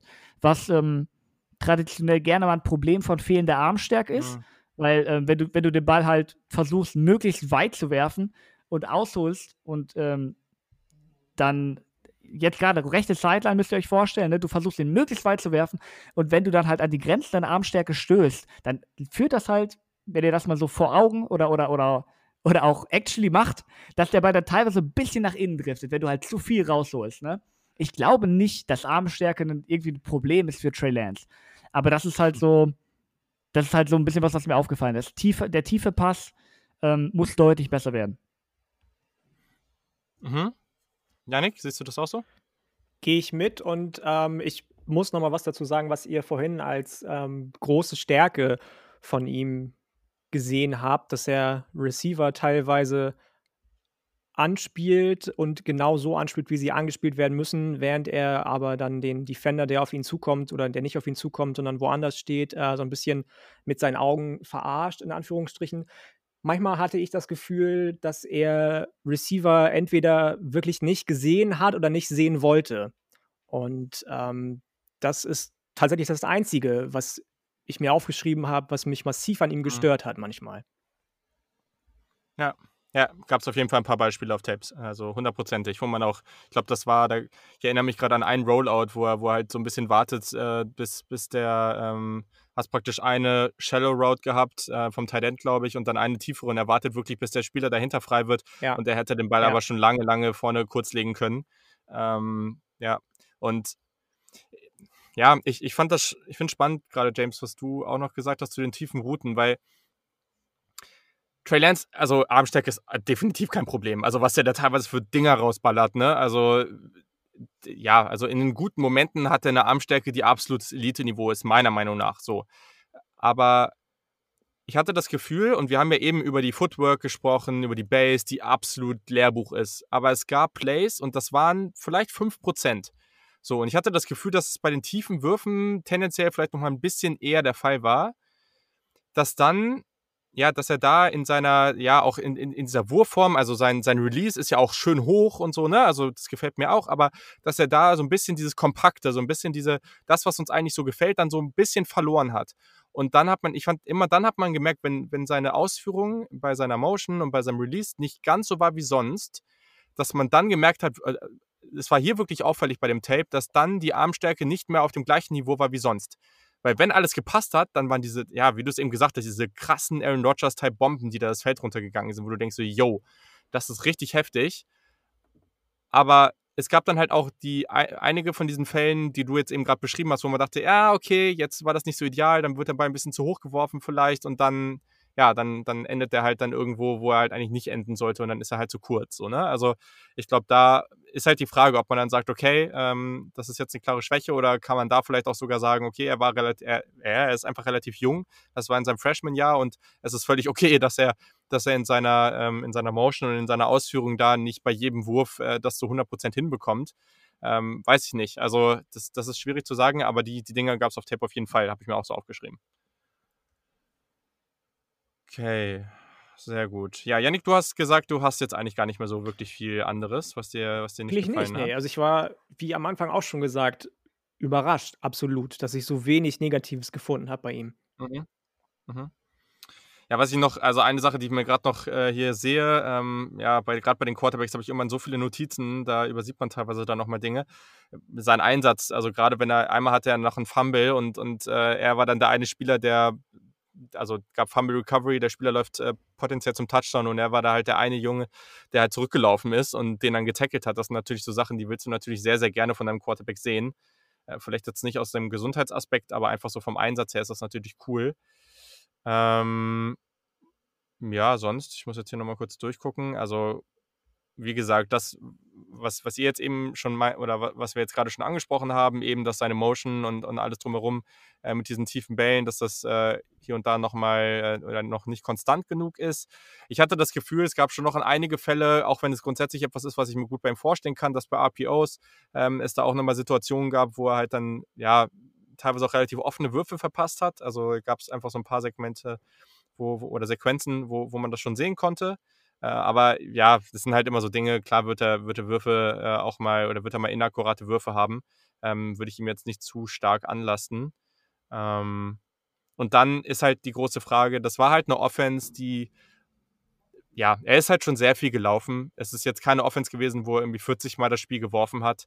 Ähm, und, und ja, da ist jetzt halt die Frage, ob, ob wir in ihm oder was für eine Art Quarterback wir in, in ihm sehen, in was für ein System wir ihn, wir ihn auch äh, vielleicht sehen. Da hast du, James, ja auch auf Twitter schon ein bisschen was gesagt. Kannst du ja gleich nochmal ein bisschen was raushauen. Und äh, ob wir ihn jetzt wirklich als so ein QB sehen, das hatte ich heute auch wieder gelesen irgendwo, bei dem wir sagen, okay, der gewinnt irgendwie damit, dass er halt, weiß ich nicht, 25 Würfe das Spiel macht und dann irgendwie noch als Runner überzeugt. Oder sehen wir in ihm auch wirklich einen Quarterback? Und ich glaube, es unsere, unsere Begeisterung beantwortet es wahrscheinlich schon zu einem gewissen Grad, aber äh, ja, den wir einfach in einer ganz normalen Passing Offense in der NFL sehen, der, der da einfach dominieren kann. So. Also, ja, wie siehst du den äh, als, als Prospect oder in deiner Projection auf die NFL, James? Als 49ers-Fan ähm, analysiere ich natürlich jeden Prospect erstmal darauf, ob er bei den 49ers funktionieren würde. Ähm, und was, was mich halt zuversichtlich macht, ähm, dass Trey Lance in so eine Offense halt in einer relativ klassischen West Coast Offense funktionieren könnte, ist, dass er eben die nötige Disziplin mitbringt, ne? Um, um die Position so zu spielen, wie Kyle Shanahan und, und viele andere relativ traditionelle Coaches das von ihm gerne möchten. Ne?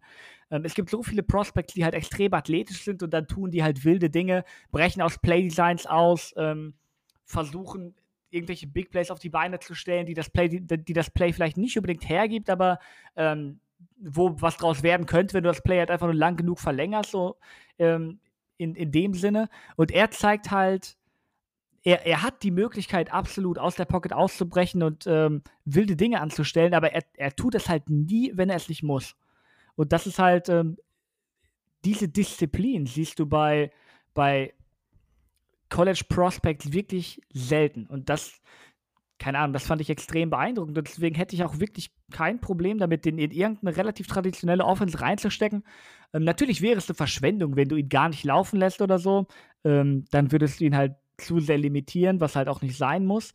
Aber ähm, gerade diese, diese Disziplin und diese auch diese Geduld auch ähm, macht, ist, macht ihn absolut prädestiniert für eine recht komplexe Offense. Ne? Das muss man sich allein anschauen. Das ist ähm, das, das ist mir ganz oft aufgefallen bei einerseits, wenn er unter Druck stand und andererseits, wenn er aus der Pocket ausgerollt ist. Ne? Er hat das Armtalent, den Ball irgendwie an den Mann zu bringen, aber ganz oft hast du gesehen, er rollt oder, oder er bekommt den Ball bei einer Play-Action-Fake, rollt aus der Pocket, hat einen relativ offenen Receiver und dann nimmt er sich aber noch diese eine Split-Second und die Beine richtig, zu, richtig mhm. zu stellen und den Ball loszuwerden. Wo, keine Ahnung, wo eine Quarterback wie Drew Lock einfach ähm, aus seinem Drop kommt, aus der Drehung, oh, der Typ, typ ist offen, den, den Ball slingen wir mal. Ähm, und der würde vermutlich auch rankommen bei einem, bei einem Quarterback wie Drew Lock. Aber das ist halt, ähm, ja, da, sind, da, da, rechtfertigen die Resultate den Prozess nicht immer. Und, und das ist nur so ein kleines Beispiel, wie geduldig und wie disziplinvoll Trey Lance ist.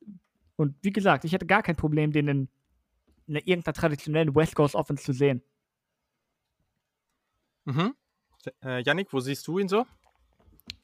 Das ist eine sehr, sehr gute Frage. Ich habe vorhin ja schon gesagt, dass ich ihn als potenziellen Liebling von Matt Rule zum Beispiel einschätzen. Kandidieren hier die, die verschiedenen Lieblingsteams im Raum schon gegeneinander. Aber ich bin mir da noch gar nicht so sicher. Ich glaube, das Wichtigste hat James gerade gesagt, er ist unfassbar diszipliniert. Und wenn du diszipliniert bist, gibt es, glaube ich, wenige offensiven in die du nicht passt, wenn du die Trades hast, die er auch noch hat, nämlich dass er Plays auch mit seinen Füßen kreieren kann, Plays auch vielleicht außerhalb des äh, Playbooks kreieren kann, weil er eben so wissbegierig ist und sich überlegt, was kann ich sonst noch machen. Ähm, deswegen würde ich mich da gar nicht so festlegen wollen und glaube, dass der, egal wo er hingeht, Erfolg haben kann. Ja, auf jeden Fall. Super spannend. Also, ja, ich bin sehr happy, dass, äh, dass äh, mein Gefühl mich äh, da nicht ganz gestraft hat oder dass ich da nicht ganz falsch lag. Das ist auf jeden Fall sehr, sehr cool.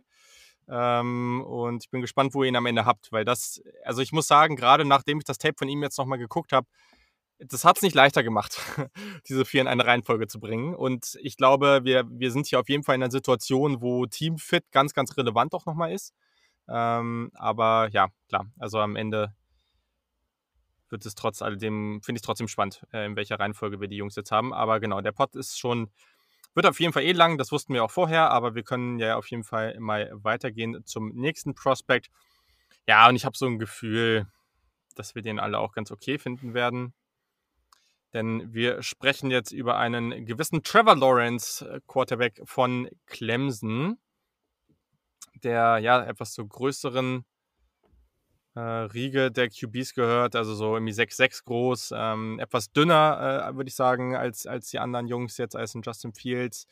Äh, aber ja, jemand, der, der schon relativ früh dann auch eine, eine Championship gewonnen hat, ähm, der einfach extrem dominant am College war, äh, natürlich auch deutlich mehr Erfahrung sammeln konnte und ja, also schon lange, lange als absolutes Elite-Prospect gilt und, und vielleicht so als, und der Term wird immer zu viel rumgeschmissen, aber als ja sogenanntes Generational Quarterback-Talent. Und äh, jetzt müssen wir halt mal gucken äh, oder besprechen, ob wir das auch so sehen. Aber ja, ist auf jeden Fall ein sehr, sehr spannender Spieler. Jemand, der mir aus äh, Fansicht nicht immer Freude gemacht hat. Aber wenn man objektiv darauf guckt äh, und sich Clemson einfach gegen andere Teams anschaut, dann ist das natürlich ein sehr, sehr interessanter Spieler, definitiv. War auch nur Junior, also auch nur drei Jahre am College geblieben. Und genau, Perfekt. Ja, James, äh, fang doch mal an. Äh, was, was sind so deine ersten Gedanken und, und was, für ein typ, was für ein Typ Spieler siehst du da, wenn du Trevor Lawrence beim Quarterback-Spielen zusiehst? Ich kann nicht glauben, dass du ihn für uns introduced hast und nicht der nächste Andrew Luck gesagt hast. ja, das habe ich, natürlich für dich, hab ich natürlich für dich offen gelassen. Ah, richtiger Pro-Podcaster. ja, ähm, ja, Trevor Lawrence, ähm, gefühlt schon der nächste Andrew Luck gewesen, bevor er den ersten Snap bei Clemson überhaupt entgegengenommen jo. hat. Ich kann, ich bin, ich bin noch nicht so lang beim Football, deswegen kann ich das nicht beurteilen, aber ich habe, glaube ich, noch nie einen so gehypten Quarterback gesehen. Und äh, nachdem ich mir das, nachdem ich seine Karriere natürlich auch verfolgt hab, habe, wer hat das nicht? Ich glaube, es führt kein Weg darum herum, irgendwas von Trevor, Trevor Lawrence schon vorher gehört zu haben. Ne? Ähm, ja, ich bin ganz ehrlich, mir, es fällt mir etwas schwer, ihn zusammenzufassen, weil ähm, in jeder, in gefühlt jeder Hinsicht, in der wir über sein Spiel reden, äh, muss ich zu irgendwelchen Superlativen greifen, weil er halt neben genau das ist, was sich Jaguars-Fans vermutlich unter ihm vorstellen, was der Wunschtraum der Jaguars-Fans ist, weil er halt insgesamt ein fantastischer, hervorragender Quarterback ist in, in so vielen Bereichen. Ne? Ähm, physisches Talent ist legendär, würde ich beinahe meinen. Ähm, also die Armstärke ist wahnsinnig. Der Typ kann wirklich off-Plattform 40 Yards downfield werfen, ähm, ohne dass es irgendeiner dieser Rainbow-Würfe gibt, sondern die sind quasi wie, wie ein Strich downfield gehen. Ähm, also das Armtalent ist wahnsinnig, ähm, Accuracy ist wirklich gut und was mich besonders bei ihm im Nachhinein schockiert hat, als ich einfach nur meine, meine Notizen mir anfertigen wollte und mir die, die ganz normalen Measurables zusammenholen wollte, also wie groß er ist, wie schwer er ist, dass er eben wirklich 6,6 groß ist. Wie groß ist das? Mhm. Über zwei Meter? Ungefähr zwei Meter?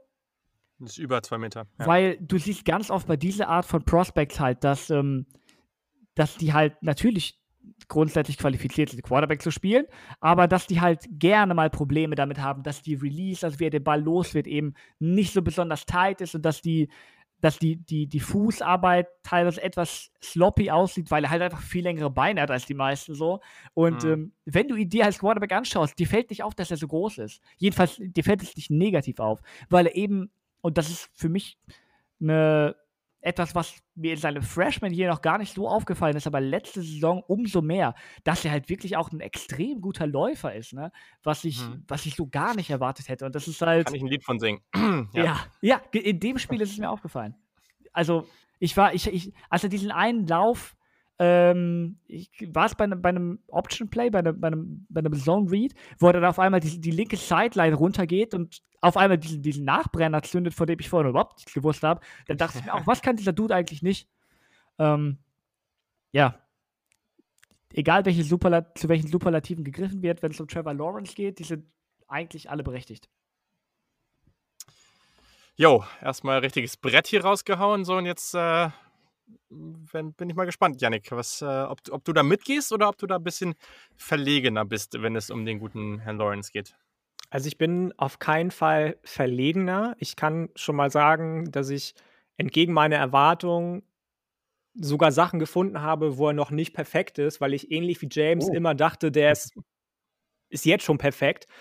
Ähm, zumindest wird er immer so dargestellt in den Medien und auch ich muss ganz ehrlich gestehen, ich dachte bis jetzt, Trevor Lawrence kann alles schon so, wie man es können muss, um auf höchstem NFL-Level zu spielen. Ähm, 6 Fuß 6 sind übrigens 2 Meter und 1, um das mal kurz aufzulösen.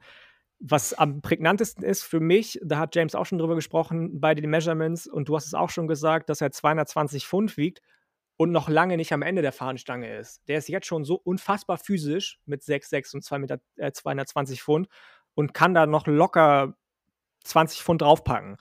Und ich glaube nicht, dass ihm das schadet. Ganz im Gegenteil, er wird dann noch dominanter werden, was äh, das Run-Game anbelangt, wo ihm jetzt vielleicht noch ähm, eventuell Trey Lance, aber auf jeden Fall meiner Meinung nach Justin Fields den Rang ablaufen würden, im wahrsten Sinne des Wortes.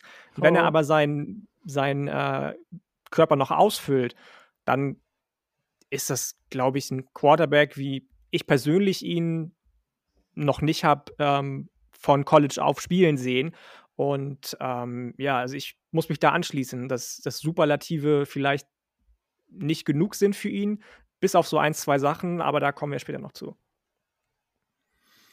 Ja, voll. Also, ja, das ist halt einfach so ein Dude, der sieht nicht so aus, als ob der besonders krass laufen könnte. Ne? Das ist eigentlich so jemand, wenn du den spielen siehst, erstmal denkst du, jo, das ist ein guter Pocket QB, aber vielmehr auch nicht mit seinen langen Haaren und so. Keine Ahnung. Also, als ich den das erste Mal gesehen habe, habe ich gedacht, so, ja, okay, das wird jetzt bestimmt ein guter Pocket QB sein, aber ich hätte mir irgendwie nie gedacht, dass das jetzt so jemand ist, der halt gerade mit all den Qualifikationen jetzt auf einmal auch noch so ein Dual-Threat sein kann. Aber genau das kann der halt wirklich sein. Also der hat wirklich unglaublichen Speed, der hat wirklich, ja, diese langen Schritte, die er dann macht, das ist richtig, richtig gut. Ähm, ich, ich, ich, weiß nicht, ob ich da ganz mitgehe, dass, dass der noch so viel draufpackt und dann so extrem physisch wird. Ich glaube, der muss schon ein bisschen aufpassen, dass er da jetzt nicht äh, zu sehr umgemäht wird, ähm, weil er halt einfach nochmal einfach klar 220 Pfund, aber einfach auf die Länge vielleicht nochmal ein bisschen dünner ist so. Aber okay, sei es drum, das ist jetzt auch nicht so relevant. Ähm, ja, aber ich glaube, das, was mir einfach auffällt, die Art und Weise, wie der Quarterback spielt, ne, diese Pocket Presence, der ist so da, der ist so präsent einfach. Der ist extrem intelligent, dieses Timing, diese Field Vision, die der hat. Äh, klar, natürlich alles drum, drumherum, die Accuracy, das Placement ist super.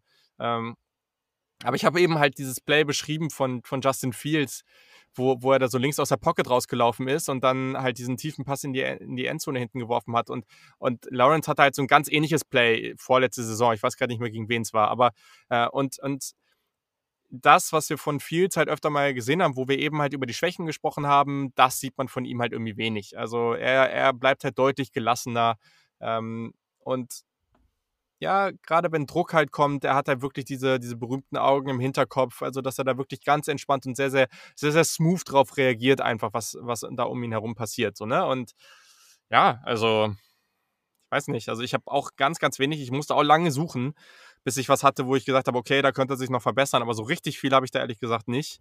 Äh, und ich finde es auch durchaus berechtigt. Also ich muss sagen, wir, wir sind, also ja, es, es, es wird überall klar seit Monaten gesagt, okay, das, oder seit Jahren eigentlich, dass er der klare Nummer 1 Quarterback ist. Für mich haben hier einige Quarterbacks in dieser Runde heute das Potenzial, in ein paar Jahren der beste Quarterback dieser Klasse zu werden. Also das definitiv, weil die sind einfach alle sehr, sehr gut.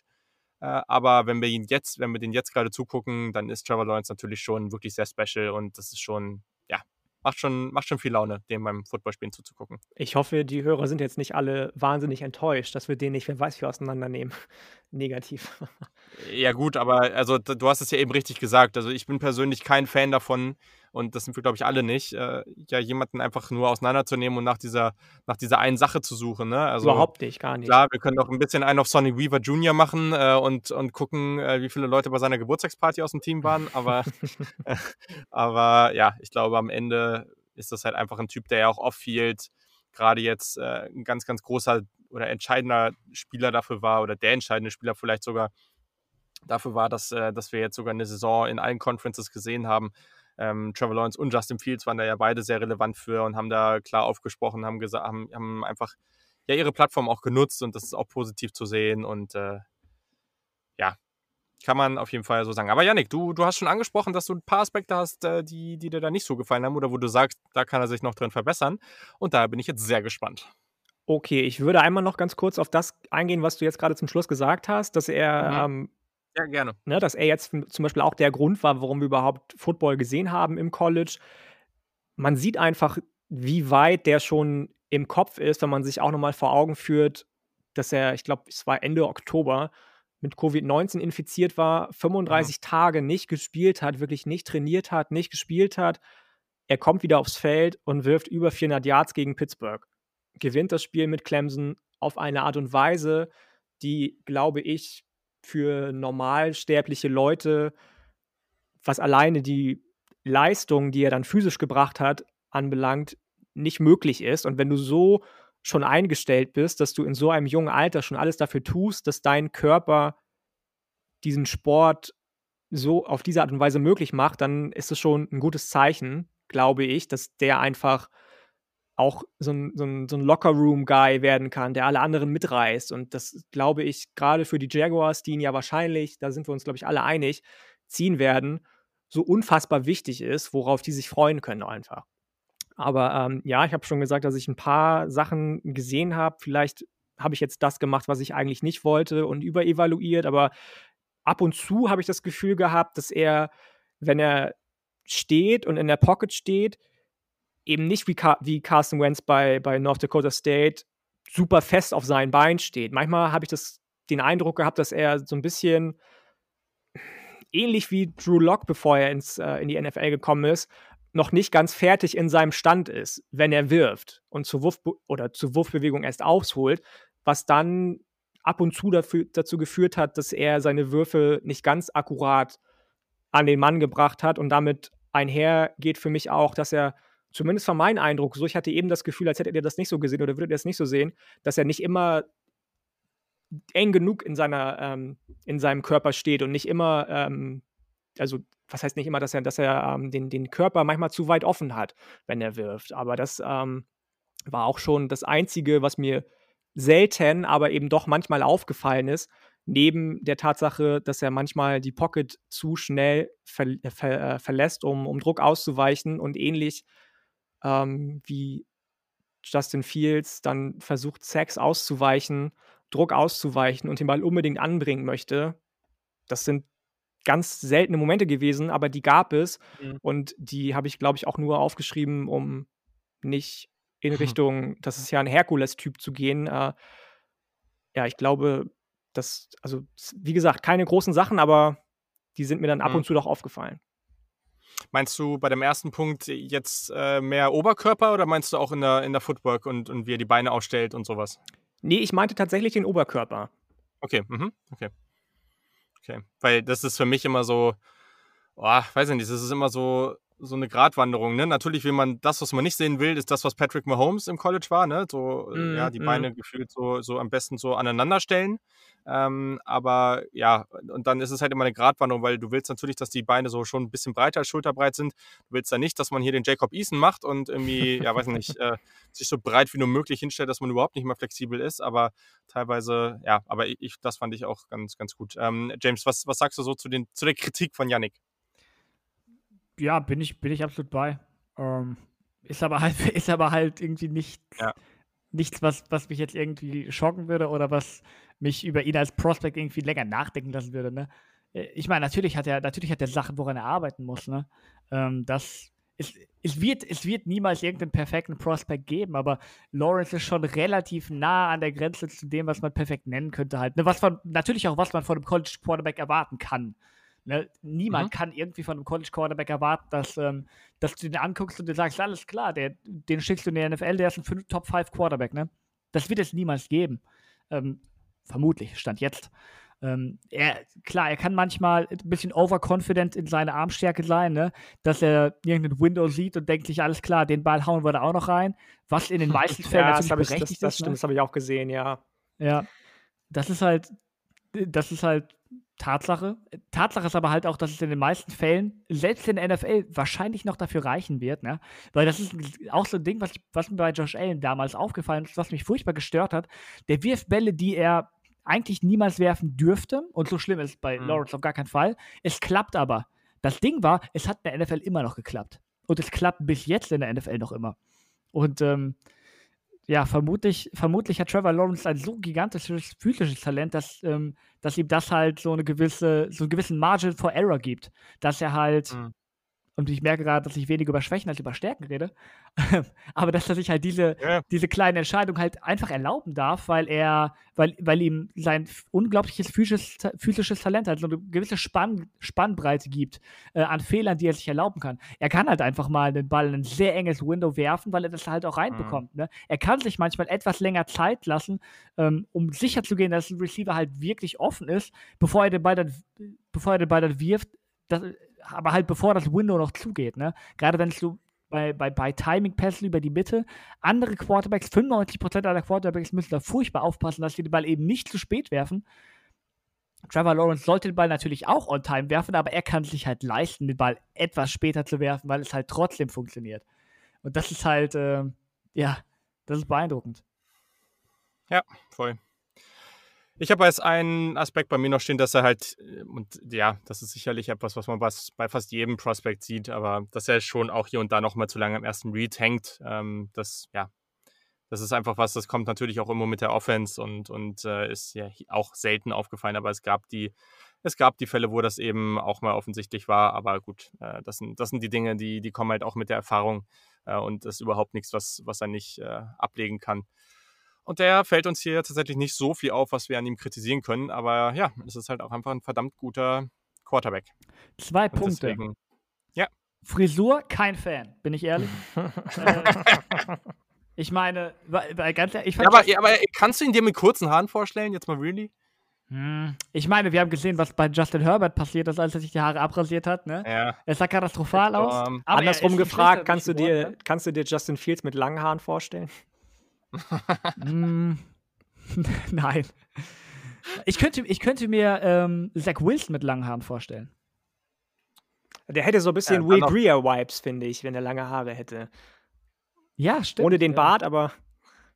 Ja, hoffentlich das, überträgt sich das nicht aufs Spielfeld. Ja, hoffentlich nicht. Ja. und ähm, seine ganzen, ähm, dass er an, an, Mitmenschen denkt und dass er an die Gesellschaft denkt. So. Wenn ich mir Josh Rosen angucke, ich frage mich, ob er Football wirklich genug liebt. Ja, das ist die ganz große Frage. Da hast du. Ja, er ist eher das, also für alle, die es noch nicht wissen, Josh Rosen ist ein ganz Wunderpunkt für James und mich. Äh, wir, wir haben damals, äh, ja, waren damals ganz große Fans, äh, hat nicht so ganz hingehauen. Ähm, und äh, gab es da nicht noch andere QBs, bei denen wir uns da äh, ähnlich waren in unserer Fehleinschätzung? Warst du nicht auch bei Deshaun Kaiser so ein bisschen? Oh, ich war bei Deshaun Kaiser sehr hoch. Und ich meine, bei Josh Rosen im Nachhinein, ich bin mir noch immer nicht genau sicher, woran es gelegen hat. Bei, bei Deshaun ja. Kaiser weiß ich zu 100 Prozent, woran es gelegen hat. Und der, also der Fehler würde mir heutzutage nicht mehr unterlaufen. Aber mhm. Josh Rosen würde ich vermutlich heute auch noch überbewerten. Ich auch. Ich glaube, äh, Deshaun Kaiser wollte ich zu sehr, dass, äh, ja. dass, er, dass er da oben ist. Ich glaube, er ich glaub, wollte nicht war, zu sehr. Ja, ja, genau so ist es. Ja, sehr interessant, sehr interessant. Ähm, ja, kommen wir doch mal zum nächsten Spieler. Bei, bei dem wollen wir es sehr, sehr, sehr, dass er das auch dann abliefert. Äh, der Saturday Kickoff Hype Train fährt wieder los äh, und wir Er ist nie stehen geblieben. ja, hast, hast tatsächlich recht. Der ist nie stehen geblieben. Und äh, ja, Zach Wilson, egal was wir jetzt sagen, äh, wie, wie, was wir gut finden, was wir nicht so gut finden, es gibt, glaube ich, wenig Quarterbacks, die einfach so viel Laune machen, die so viel Swag haben in ihrer Art und Weise, wie sie spielen. Äh, und deswegen bin ich sehr, sehr dankbar, dass er dieses Jahr halt so ausgerastet ist äh, und, und wir jetzt auf dem Level über ihn sprechen dürfen, was absolut, ja, was absolut richtig ist, dass er, dass er in dieser Gruppe besprochen wird, meiner Meinung nach. Aber genau, da kommen wir jetzt ja hin und wir hören mal, was ihr dazu zu sagen habt. Und ja, wurde eben schon kurz gesagt, also Zach Wilson, ich bin mal gespannt, wo der am Ende größtenmäßig rauskommt. Ich glaube, der wird meist so als 6-3 irgendwie gewertet. Also äh, ich denke auch so irgendwie 6-2, 6-3 irgendwie in die Richtung. Ähm, etwas schmächtigerer Typ, anderer Quarterback-Typ äh, jetzt als zum Beispiel so ein äh, Justin Fields bei BYU gespielt. Also auch hier ist das Competition-Thema definitiv etwas, was besprochen werden muss.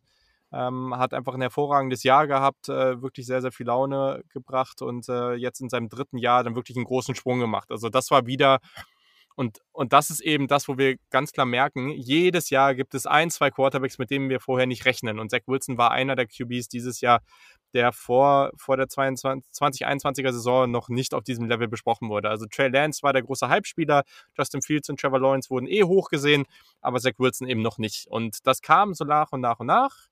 Und mittlerweile mögen ihn alle sehr. Und äh, jetzt bin ich mal gespannt, was, äh, ja, Janik, du darfst jetzt mal anfangen zu Zach Wilson äh, und äh, was, was du so zu ihm denkst und was du da für einen Spieler siehst, äh, wenn, du, wenn du dir BYU-Spieler angesehen hast.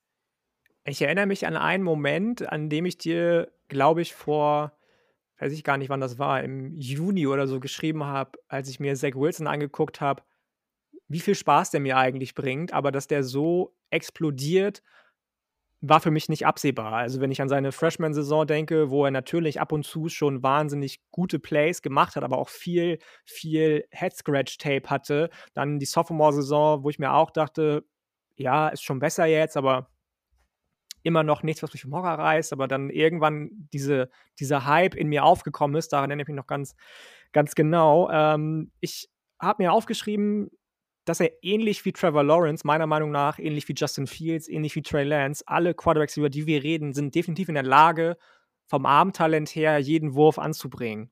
Den zu machen und den aber auch anzubringen. Ich habe äh, das Spiel gegen UCF mir nochmal angeguckt. Da hat er so einen 50-Yard-Wurf gehabt, bei dem er den Ball wirft und du hast das Gefühl, der wird an der Schnur gezogen. Der wird aber nicht an der Schnur irgendwie, weiß ich nicht, wie eine, wie eine nicht gespannte Angel gezogen. Der wird drei Meter über der Grasnarbe gezogen, als würde die äh, On-Field-Kamera von rechts nach links geschossen werden. Also wahnsinnig, wahnsinnig äh, kanonmäßig der Arm und so genau. So, dass nur und wirklich nur sein Spieler an den Ball kommen kann, der Defender gar keine Chance hat, an den Ball zu kommen.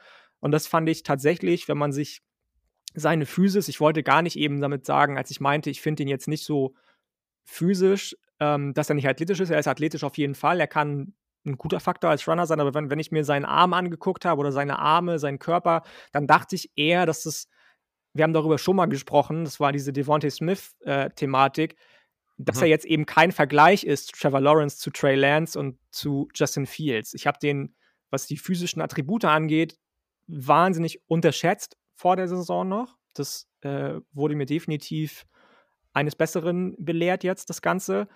Ich finde es unfassbar, wie er die äh, Defensivspieler mit seinen Augen in Anführungsstrichen vernaschen oder festnageln kann, die Aufmerksamkeit von seinen Teamkollegen runterziehen kann, genau von denen, von der er sie runter haben möchte, damit die ihre Route laufen können, damit er genau da die Route anbringen kann, den Ball an der Route anbringen kann, der Receiver so frei wie möglich ist. Also er tut unfassbar viel mit seinem Footwork und seinen Augen dafür, dass seine Teamkameraden in der Offensive es so einfach wie möglich haben.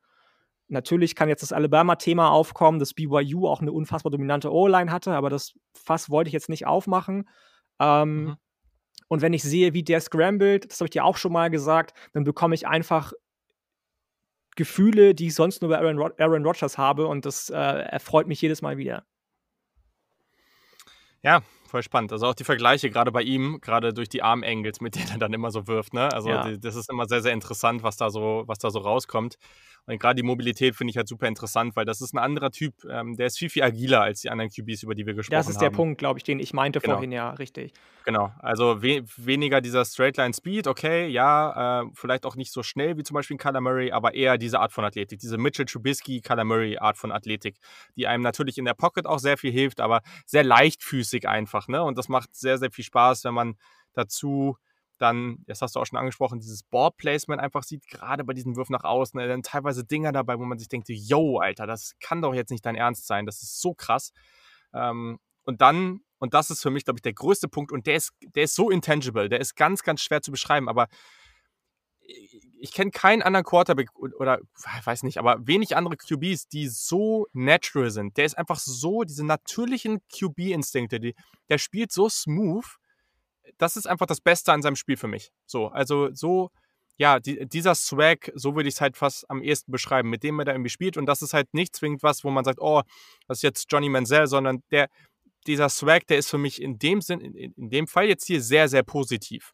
Und das macht erstens viel Spaß, aber das bringt halt auch dazu, dass er einfach sehr, sehr natürlich ist und in vielen Situationen halt vielleicht nicht immer den traditionellen Wurf nimmt, sondern halt mit irgendwie so einer Art Unterarmwurf, das kenne ich aus dem Handball immer, so diesen Armengel so von der Seite her wirft oder sowas.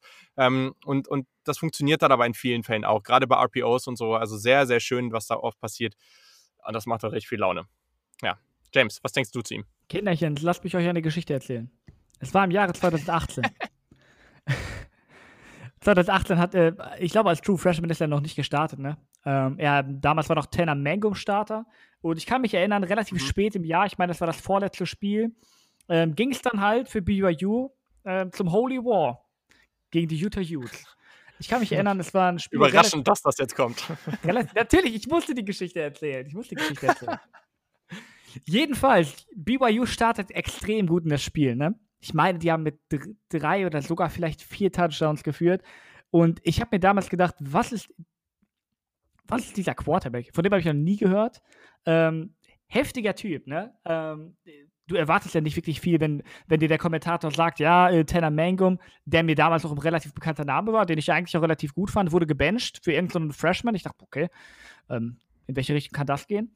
Und ja, Zach Wilson hat wilde Würfe gemacht, ne? Absolut wilde Würfe und ich, ich war kurz davor, ins Bett zu gehen, weil ich mir dachte, ach komm, das wird sowieso nicht werden. Dann kurz nach der, kurz nach der Halbzeit, glaube ich, Utah den ersten Touchdown gemacht und so weiter. Ähm, grandioses Comeback gefeiert. Ähm, und, und Zach Wilson hat halt gerade da so ein bisschen die, die Spannweite gezeigt von positiven und negativen Dingen, die er jetzt noch immer hat, aber halt in einer ganz anderen Ausprägung, weil er dann nämlich auch, ähm, als das Spiel dann wieder etwas knapper wurde, ähm, hat er versucht, Hero Ball zu spielen, versucht, ganz verrückte äh, Bälle an den Mann zu bringen und hat da, glaube ich, zwei oder drei Interceptions geworfen und das Spiel auch so ein bisschen rumgerissen. Aber ich, ich, fand, es, ich fand es halt wirklich geil zu, die, äh, zu Anfang dieser Saison, als, ähm, als er dann so ein bisschen Thema wurde. Ähm, und ich mir so ein bisschen gedacht hatte, alles klar, den Namen hast du schon mal gehört. Ist das dieser Dude von vor zwei Jahren? Bei BYU, gleiches College, ne? Tatsache. Tatsache. Ja, und ähm, das war so mein Einstieg mit, mit Zach Wilson, ähm, wo ich mich damals dezent bedroht gefühlt habe in der ersten Halbzeit, weil dieser Typ, von dem ich vorher noch nie irgendwas gehört habe, auf einmal wahnsinnigen Football gespielt hat. Ähm, ja. Nette Story, die wahrscheinlich auch nur ich nett finde.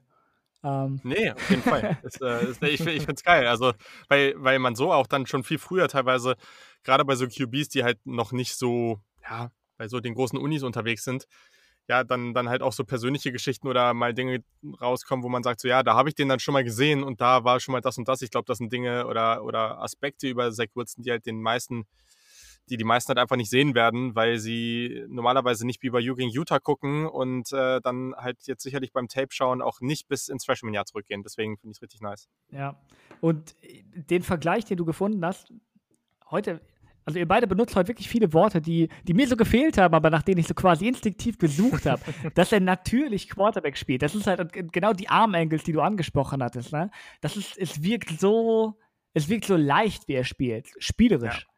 Ja. Ne? Wie er ähm, das, das erinnert mich auch so ein bisschen, das klingt jetzt deutlich negativer, als es gemeint ist, aber das erinnert mich auch so ein bisschen an Drew Lock halt. Wirklich, was, was das Armtalent ja, angeht mhm. und wie er halt aber auch teilweise Bälle anbringt. Das hast du teilweise bei Drew Lock gesehen. Der hat dann einen Screenpass geworfen und dann hat er einfach, ist er quasi, hat er den Ball gefangen und hat den halt irgendwo ein bisschen zur Seite geworfen, ohne dass sich sein Kör Oberkörper irgend oder Unterkörper irgendwie gedreht hat. Ne? Und ähm, das, das ähm, habe ich teilweise auch bei Justin Fields so ein bisschen gesehen. Ich erinnere mich da an ein Play, ähm, wo er einen Blitz auf sich zukommen sieht ähm, und dann einen kleinen Slant wirft, den er quasi wirklich quasi unterm Arm des Defenders durchwirft. Und ähm, das hat mich, das hat mich halt extrem begeistert. Das siehst du bei, bei Zach Wilson halt zehnmal pro Spiel. Dass er irgend, irgendwie den Arm-Angle variiert. Und das ist halt genau das, was man immer meint, was man von Arm, wenn man von Armtalent redet. Ne? Das, ist, mhm. das ist exakt das, was man damit meint. Damit meint man nicht unbedingt, dass er einen starken Arm hat. Natürlich hat er einen starken Arm, aber das ist nicht das, was ihn so speziell macht, sondern dass er von jeder Plattform, dass er, ähm, dass er, dass er den Ball auch akkurat in den Mann werfen kann, wenn, wenn er irgendwie irgendeinen Blitzer direkt in seinem Gesicht hat, wenn er im Laufen ist, wenn er im Fallen ist. Den Typen könntest du wahrscheinlich mit den Beinen wie eine Fledermaus an die Decke aufhängen und er würde auch so noch relativ akkurate Bälle werfen. Ne? Das ist halt, ähm, und das kombiniert halt mit seiner Flinkheit und mit seinem, mit seinem Movement-Style, der halt wirklich so leichtfüßig aussieht, ne? Das ist halt, keine Ahnung, der Typ ist geboren, um Quarterback zu spielen. Ja.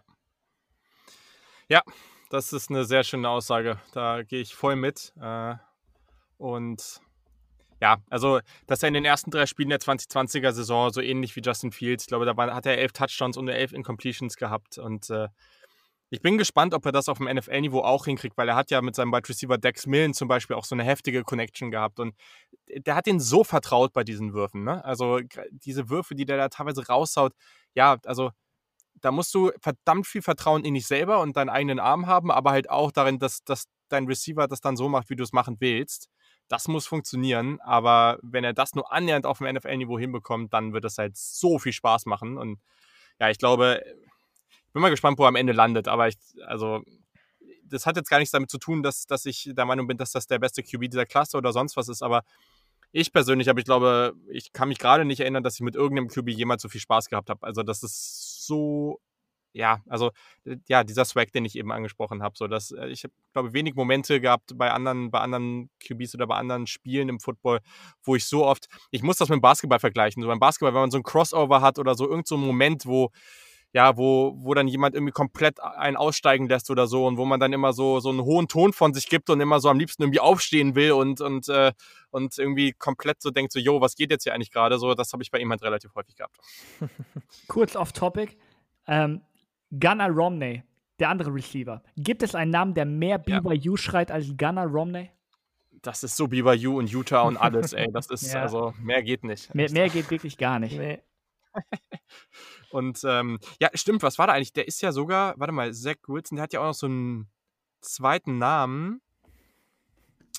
Ah, warte mal, weil der war sogar, es gab irgendwie so Polynesian Awards oder irgendwie so ein Bums. Und da war Zach Wilson auch drin. Ich weiß nicht, ob das jetzt irgendwie eine Verarsche war oder irgendwas. Capone, Zachary Capone Wilson.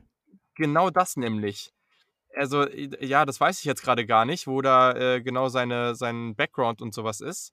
Aber das fand ich da auch ganz interessant. Also ja, voll, voll witzig. Und es gibt ja, es kursieren ja auch so ein paar Geschichten irgendwie, äh, dass er so, also seine Eltern haben schon ein bisschen Geld und so, das ist glaube ich schon so, oder es ist so, aber dass äh, ja, er irgendwie so ein total, totales Rich Kid ist, der irgendwie einfach mega, ja, einfach total uncool drauf sein soll und, und sich nichts sagen lässt und so. Und äh, aber das kam, also das habe ich jetzt schon öfter gelesen, das wurde auch schon von vielen verneint, weil das wohl aus dem Programm auch äh, überhaupt nicht die Meinung der Coaches und der Mitspieler sein soll.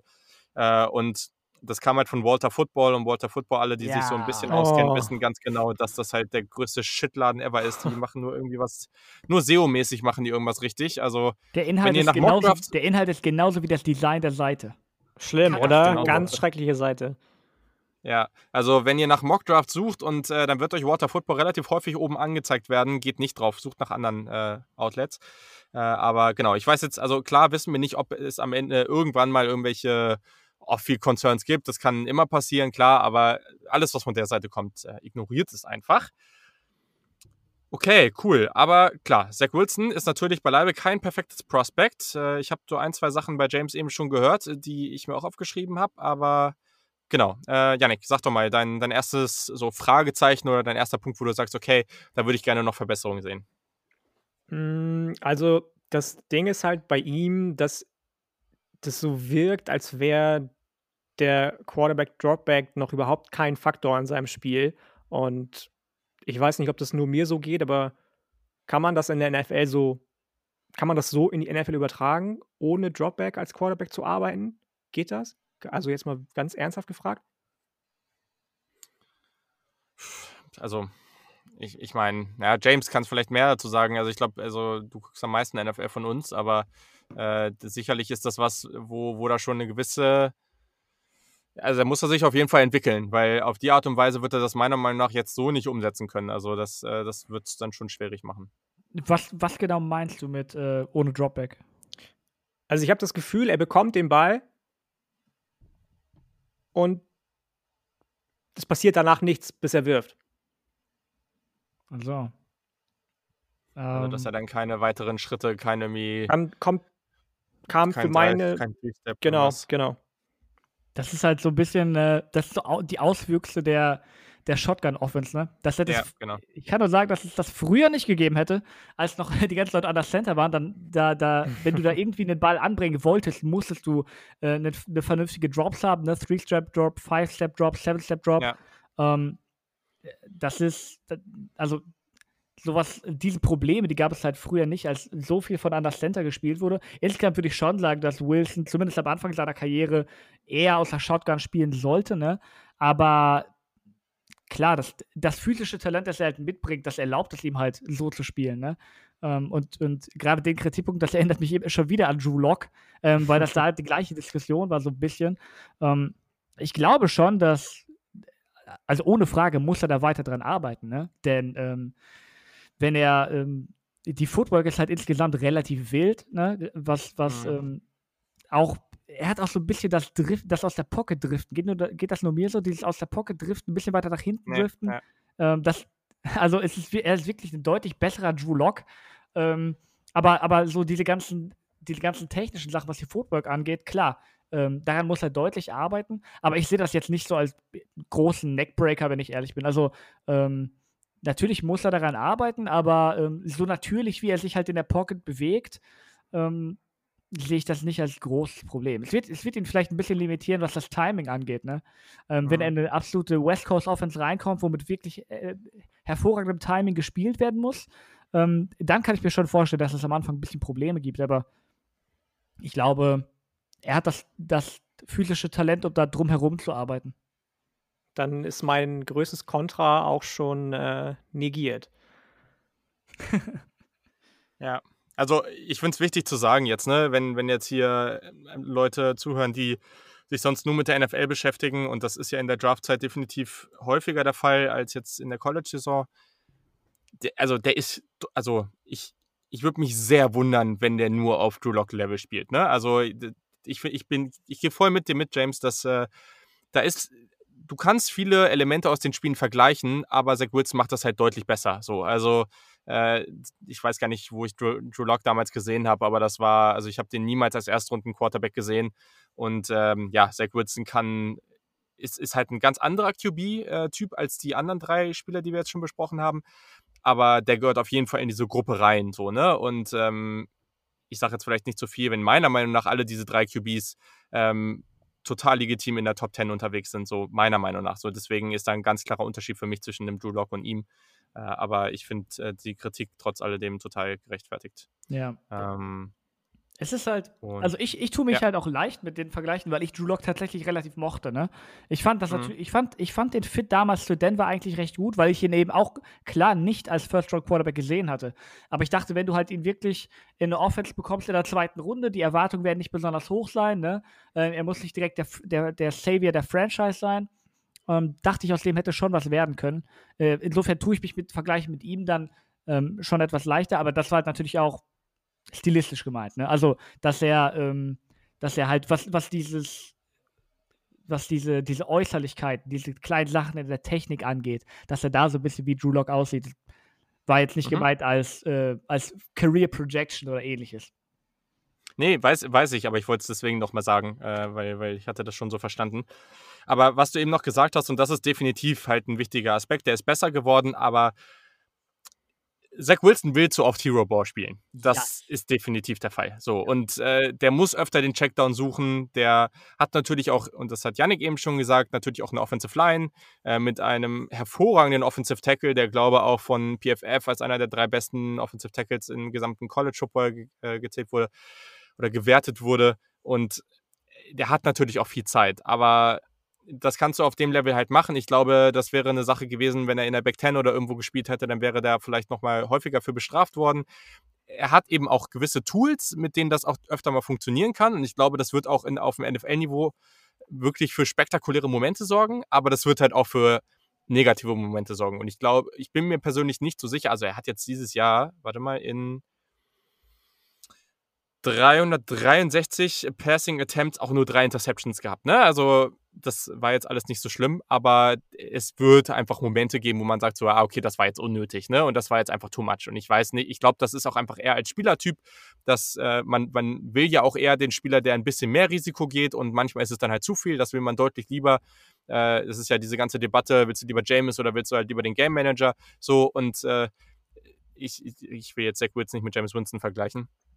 Aber gleichzeitig ist das halt jemand, der wird halt öfter Risiko gehen und der will auch öfter Risiko gehen. Und manchmal ist es dann halt vielleicht auch ganz gut, wenn er dann halt mal öfter den, den sicheren Ball nimmt, äh, den, der dann vielleicht halt nicht äh, 20 Yards das Feld runtergeht, sondern eben nur für den 3 oder 4 Yard Gain sorgt.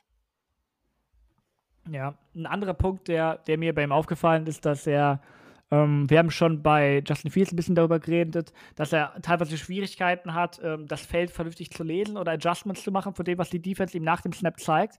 Und ähm, ich weiß nicht, ob, ob das das Problem ist bei Zach Wilson oder dass er einfach zu, zu viel Selbstvertrauen in seinen Arm hat.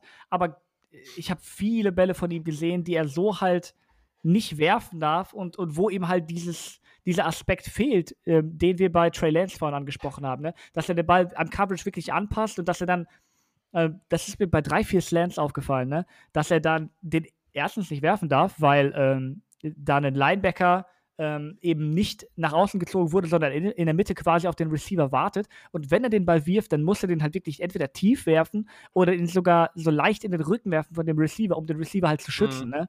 Und das sind halt so, ich, ich kann nicht exakt ähm, den Punkt festmachen, wo da das Problem ist, aber ich sehe nur, dass es ein Problem ist, dass er die Bälle halt so nicht werfen darf. Ne? Da waren für, mhm. für meinen Geschmack 1, 2, 3, 5 zu viele Hospital Balls für seine Receiver dabei.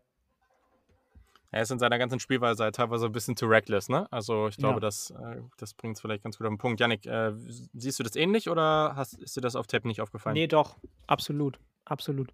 Ich glaube, mh, hm, dass er vielleicht so ein bisschen am ehesten wie Trey Lance das Problem bekommen könnte, dass man sagen könnte, weswegen ja auch zum Beispiel das College Football Playoff Komitee gesagt hat, wir nehmen BYU nicht ins Playoff, dass seine Competition nicht die Competition ist, die eben Trevor Lawrence hatten, hatte, die Justin Fields hatte.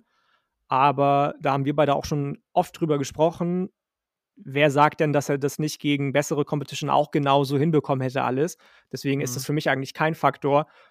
Ich habe es mir trotzdem aufgeschrieben, ähm, dass natürlich immer sein kann, dass gesagt wird, okay, pass auf, der hat jetzt eigentlich genau wie Trey Lance nur ein wirklich gutes Jahr gehabt. In den zwei Jahren davor hat er gegen bessere Competition gespielt, zum größten Teil, und sah nicht so gut aus. Natürlich war er da auch noch jünger, gar keine Frage. Mhm. Aber ähm, wenn er Pech hat, ist das ähnlich wie bei Trey Lance ein größtes Problem. Ansonsten gehe ich absolut mit mit dem, was ihr gesagt habt. Okay. Ja, also bei mir sind so die Aspekte, denen er vor allem arbeiten muss, eben echt Hero Ball, dass er den Ball teilweise einfach noch zu lange hält und da vielleicht auch noch ein bisschen zu viel Vertrauen hat, ein bisschen zu, ja, zu wenig Game Manager teilweise vielleicht ist, Fußarbeit noch ein bisschen wild, in, in, in Klammern Competition, wobei ich das echt, ähm, ja, für mich ist das echt nicht so ein relevanter Punkt. Ähm, ja, weiß nicht. Äh, James, hast du da jetzt noch, noch was Zusätzliches? Ich glaube, das sind schon die, die, wichtigsten, die wichtigsten Aspekte, die angesprochen wurden. Ne? Er ist halt, er ist halt wild in allem, was er macht und das ist halt, ähm, mhm das führt halt teilweise auch dafür, dazu, halt, dass er den Ball relativ lange hält, dass er unnötige Sacks nimmt. Ähm, das ist halt so ein bisschen das die Sean Watson Dilemma im Positiven wie im Negativen. Damit muss man einfach leben, wenn man ihn halt sieht. Ne? Äh, der wird aus der Pocket ausbrechen, wenn es nicht unbedingt notwendig ist. Der wird großartige Plays daraus machen. Der wird aber halt auch völlig unnötige Sex nehmen dabei. Ne? Das ist nichts Gutes oder nichts Schlechtes. Das ist einfach nur die Art, wie er Quarterback spielt. Und damit muss man halt leben. Und äh, da muss man halt äh, seine Offense drum so ein bisschen designen. Und ähm, das ist nichts explizit Negatives, aber das muss man halt wissen, ähm, wenn, man, wenn man sich mit ihm beschäftigt. Ja, Janik, hast du noch was zu ihm? Nee, ich bin auch, bin auch durch. Okay, ja cool. Dann äh, kommen wir jetzt an der Stelle zu, zu unseren Rankings. Also dann haben wir jetzt über diese vier QBs gesprochen. Willst du anfangen, der, Julian? Du hast so schön den Ball hin und her geworfen zwischen James und mir mal mit anfangen. Möchtest du anfangen mit deinem Ranking? Ja, du darfst noch gar nichts ah. sagen heute. Ich dachte, naja, genug sagen durfte ich auf jeden ja, Fall. Auf jeden Fall. Aber auf jeden Fall all meine, all, all meine Punkte angebracht. Äh, dafür sorge ich dann schon. äh, ja, okay, gut. Dann äh, gehe ich mal durch mein Ranking kurz. Also ich würde es echt so machen, dass jeder einfach durch sein Ranking einmal geht und einmal kurz äh, erklärt, was so die Gründe für die jeweiligen Aspekte sind. Ähm, ich bringe natürlich auch nochmal mein, mein kleines Kategoriensystem mit an, um dass man vielleicht auch ein bisschen vergleichen kann. Und äh, ja, ich bin gespannt, was Yannick gleich auch nochmal vielleicht dazu sagt, wie er diese QB-Klasse sieht, weil ich sehe die wirklich als sehr, sehr stark an. Also das ist auch was, nächstes Jahr wird, glaube ich, auch spannend, aber aktuell, und man weiß natürlich nie, was passiert bis nächstes Jahr, äh, sehe ich momentan noch nicht so groß, also viel Potenzial und noch mehr in der Tiefe nächstes Jahr, aber eben in der Spitze nicht so, ja, nicht so ein Talent und auch letztes Jahr äh, kommt für mich da jetzt nicht ran. Also es ist keine Überraschung, dass ich Trevor Lawrence auf 1 habe und das ist auch tatsächlich der erste Spieler, den ich, äh, seitdem ich dieses Kategoriensystem jetzt letztes Jahr eingeführt habe, ähm, als Hall of Fame-Kaliber-Spieler äh, habe. Also dazu ist er halt einfach zu gut, dazu findet man zu wenig Schwachstellen und diese Mischung daraus, dass, äh, dass er halt einfach so ein crazy Passing QB ist und dann diese Athletik noch mitbringt, diese Ruhe, die der hat, ähm, auch diese Maturity einfach als, als Charakter, äh, finde ich crazy, finde ich total gut und ja, keine Ahnung. Also natürlich sagt man sich, wenn man Jacksonville ist jetzt nicht so mega spektakulär und alles, aber ich finde das eigentlich ganz cool, dass so eine Franchise jetzt halt mal so jemanden bekommt, wo man sagt, kein, kein Prospect ist jemals sicher. Aber dass man hier schon sagen kann, okay, das ist jemand, der, der bringt halt auch diese Ruhe. Das ist jetzt gar nicht so ein mega exzentrischer Typ oder irgendwas, sondern ja, der, der bringt mit, mit Ruhe und mit sehr viel Selbstvertrauen hier extrem viel Talent mit und der wird das da mit hoher Wahrscheinlichkeit sehr gut machen. Und das, das finde ich persönlich richtig cool. Und habe deswegen danach auch so eine gewisse Tier drin und danach habe ich aber alle drei in der gleichen Tier, also in der gleichen, ja, in, im, im gleichen Block praktisch ähm, und finde die, ja, kann auch nicht garantieren, dass ich bis, äh, bis zu Drafter jetzt nicht nochmal was rumschiebe. Aktuell habe ich, äh, deswegen ich springe jetzt einfach mal so ein bisschen, ich habe aktuell Justin Fields auf 4 tatsächlich. Ähm, oh. Das liegt nicht, das liegt nicht daran, dass ich Justin Fields nicht mag. Das will ich jetzt hier nochmal sagen. Also ich habe es eben ja schon mal kurz angesprochen. Ich sehe die alle extrem nah beieinander und für mich sind das alles Top 10 Prospects. Das ist natürlich verrückt und das ist sehr, sehr krass, aber ich würde die alle ohne mit den Augen zu zucken in der Top 10 ziehen. Ich habe da gar kein Problem mit. So. Ähm, aber bei Justin Fields, und das haben wir eben auch schon ausführlich besprochen, sehe ich halt einfach das größte Potenzial, wenn er nicht in der richtigen Umgebung landet, dass, dass das vielleicht dann einfach ja, nicht ganz so gut endet. So, ne? und, und ich glaube auch, dass Justin Fields am ehesten der QB ist. Ich, neulich habe ich irgendwo gehört, dass, äh, dass er jetzt noch mal ein Jahr hätte zurückgehen sollen. Das finde ich extrem, aber Justin Fields ist für mich auch am ehesten der QB, der, ähm, der davon profitieren würde, noch mal ein bisschen zu sitzen und noch mal, ja, einfach äh, nicht gleich so in, vor allem wenn er in einem Team ist, das, das in seiner Umgebung oder das bei den, beim Supporting Cast noch nicht so gut aufgestellt ist, da gleich so reingeschmissen zu werden, weil ich einfach glaube, dass er, dass das, was gegen Indiana und Co. dann da passiert ist, dass das dann halt einfach zu Regelmäßigkeit werden kann und das sollte es halt einfach nicht. Aber vom Talent her ist er natürlich extrem, das haben wir eben alles angesprochen. Bei Zach Wilson bei dem war ich ja lange auf zwei und mittlerweile prügelt sich das in meinem Kopf mit Trey Lance, seitdem ich mir den genauer angeguckt habe, wirklich regelmäßig. Also ich finde es unglaublich schwer. Ähm, also Justin Fields habe ich auf All-Pro äh, All -Pro Low-End-Level und die anderen beiden habe ich jetzt auf All-Pro Mid-Level ähm, und ich finde es unglaublich schwierig, die beiden, weil die halt auch natürlich sehr andere Quarterbacks sind. So. Also ich glaube, das wird auch ein Scheme, vom Scheme-Fit her einfach äh, eine Entscheidung sein, wen du da lieber haben willst. Ähm, Zach Wilson ist ein bisschen mehr flashy, der hat halt eher dieses Natürliche in seinem Spiel. Äh, Trey Lance macht halt von seiner Fußarbeit und von diesen ganzen Geschichten einiges besser. Ähm, es ist jetzt halt die Frage, was dann, was dann eher ankommt. So, ne? Also ich habe jetzt gerade Zach Wilson auf zwei, Trey Lance auf drei, aber wertet halt wirklich eher mal als, als so eine 2a und 2b. Also ähm, am Ende habe ich überhaupt kein Problem damit, außer Trevor Lawrence sollte an 1 gehen. Ich habe überhaupt kein Problem damit, wenn die, wenn die Jets am Ende Justin Fields an 2 ziehen oder irgendwie. Das finde ich alles vollkommen legitim.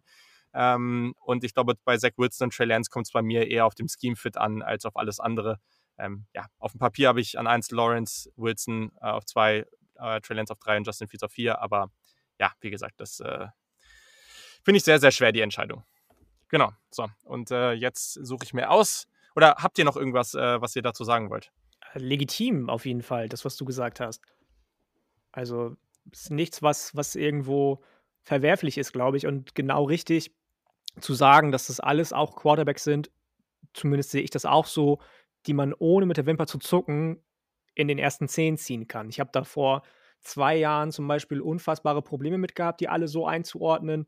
Ich habe mhm. unfassbare Probleme damit gehabt, dass Dwayne Haskins an 15, glaube ich, schon gezogen wurde. Das habe ich überhaupt nicht gesehen, aber bei den vielen, da gibt es, glaube ich, keine zwei Meinungen, dass man die alle zumindest Stand heute, mit dem Wissen heute in den Top 10, wenn man einen Franchise Quarterback sucht, ziehen darf und sollte in den Top 10. Okay, okay. Ja, cool. Dann äh, darfst du das auch nochmal beantworten, ob du das äh, machen würdest und damit dann auch gleich dein Ranking einleiten, James.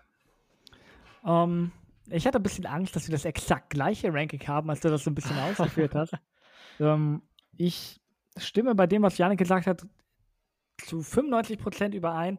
Ich könnte, aber ich, ich, muss, ich muss ganz ehrlich sagen, ich könnte nachvollziehen, wenn irgendjemand solche Bauchschmerzen hat bei, bei dem, was wir über Justin Fields gesagt haben, dass er sagt, okay, Top 10 ist vielleicht ein bisschen hoch. Ähm, ich persönlich also ich persönlich würde ihn in den Top 10 ziehen. Ähm, aber ich, mhm. ich, kann, ich kann durchaus nachvollziehen, wieso man da so ein bisschen Bauchschmerzen ja. hat. Ich habe ihn auch schon in einer sehr ähnlichen Riege ähm, wie Trey Lance und ähm, Zach Wilson. Aber ich sehe ihn tatsächlich auch an der 4.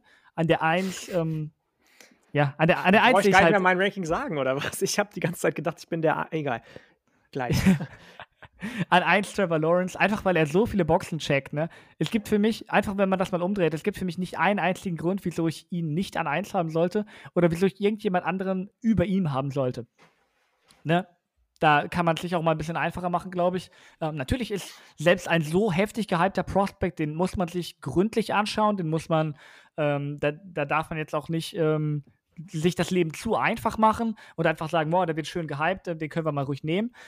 Ich halte das für, bei ihm für wirklich sehr legitim, ähm, den an 1 zu haben und ich, ich, sehe auch keinen Grund, ihn dann nicht zu haben. Ähm, kommen wir zu der, zu der Debatte zwischen 2 und 3 und ähm, ja, ich denke, wir sehen das hier alle relativ ähnlich. Ähm, ich habe tatsächlich Trey Lance an 2. Ich, ich muss da noch mal ein bisschen reingehen ins, ins Tape. Vielleicht Vielleicht jetzt, wo ich auch während der Folge noch etwas drüber nachgedacht habe, vielleicht ist, ist dieses, dieses Armtalent, dieses etwas größere physische Talent, einfach diese, diese, diese, diese Natürlichkeit von Zach Wilson. Vielleicht könnte ihn das noch an zwei vorbeischieben, vorbei an Trey Lance, aber einfach dieses, dieses Level, auf dem er schon Quarterback spielt, diese, äh, diese Refinedness, dass er, dass er schon quasi, bevor er den Ball bevor er den Ball fängt aus der Shotgun, dass er schon bei Step 3 ist, wo, wo andere Quarterbacks erst bei Step 1 sind, ähm, dass er schon so tief quasi im Football drin ist und über, über, über Dinge so tief nachdenkt. Das finde ich halt, weiß nicht, das finde ich extrem beeindruckend. Deswegen habe ich ihn auch sehr knapp, aber ich habe ihn an zwei vor Zach Wilson, dessen natürliches Talent sich natürlich nicht bestreiten lässt, irgendwie. Das ist, ähm, wie Julian sehr richtig gesagt hat, einfach eine Sache des Scheme-Fits. Teams werden Teams werden, es, es, wird auch genug Teams geben, die ähm, Justin Fields irgendwo an zwei oder an drei haben, mhm. einfach weil die wirklich so nah beieinander sind. Das ist letztendlich eine Sache von, was erwartest du von deinem Quarterback? Wie sehr bedeuten dir Dinge wie Disziplin oder sowas irgendwas? Ne? Dann wirst du sicher Trey Lance etwas weiter oben haben. Oder wie viel, wie sehr achtest du auf ähm, einfach, dass er ein Natural Playmaker ist, dein Quarterback, ein Gamebreaker, der aus den verrückten Situationen noch irgendwas machen kann? Dann wirst du vermutlich Zach Wilson äh, über Trey Lance haben. Aber ja, das ist so, das ist so mein Ranking. Lawrence, dann Lance, dann äh, Wilson und dann Fields.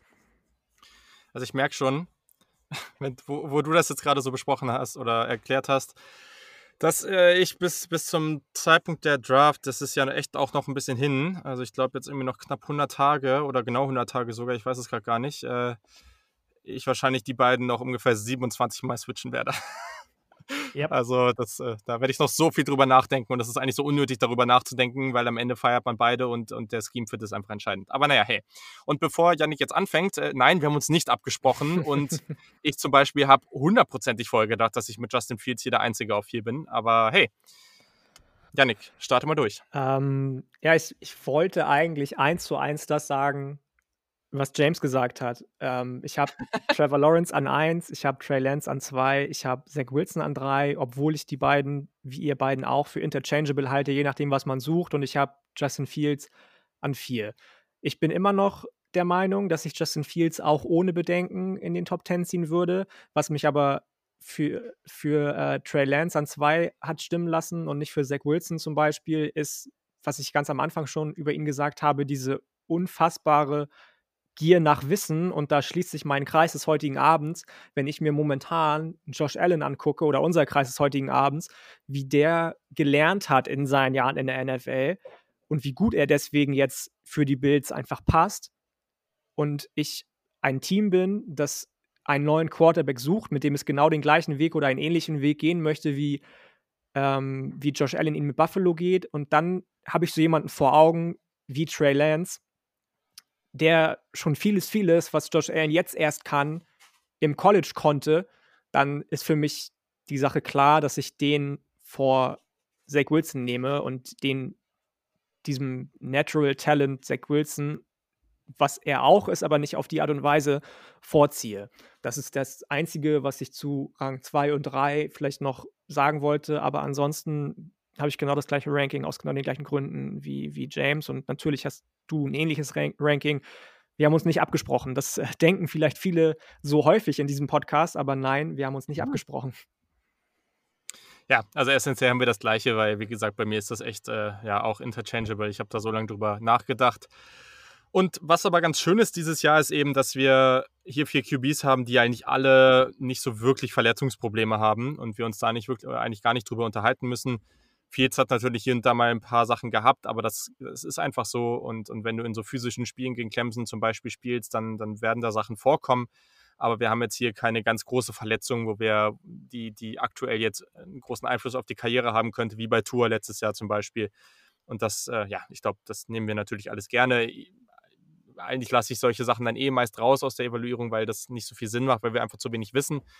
Äh, genauso Charakter ist natürlich immer ganz schön, aber gleichzeitig äh, wissen wir auch da relativ wenig drüber. Aber gut, ähm, ich glaube, das, das sind sehr, sehr starke QBs. Das ist eine super Klasse. Das wird richtig viel Laune machen. Ich bin unglaublich gespannt, wie das Ganze weitergeht äh, und ähm, wer wo gezogen wird. Natürlich haben wir hier dann auch einfach von den Lieblingsteams in der Runde einfach ganz viel Potenzial und, und hoffen und wahrscheinlich auch große Wünsche, dass, äh, dass da jemand bei, bei dem jeweiligen Team landet, wenn es dann ich, eben nicht Deshaun Watson sein sollte.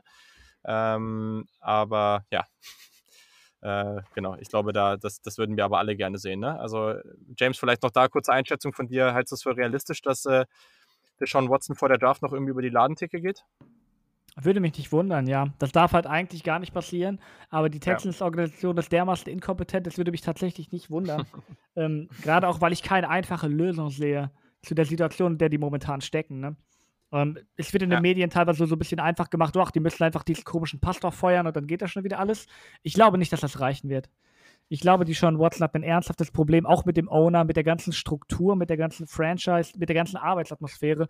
Und ich sehe nicht, welchen Schalter du jetzt spontan umlegen könntest, nach dem, was in den letzten Jahren immer wieder versaut wurde, ähm, was ihn jetzt irgendwie zur, zur Einsicht oder zu, zu, zum Umdenken bewegen würde, weißt du?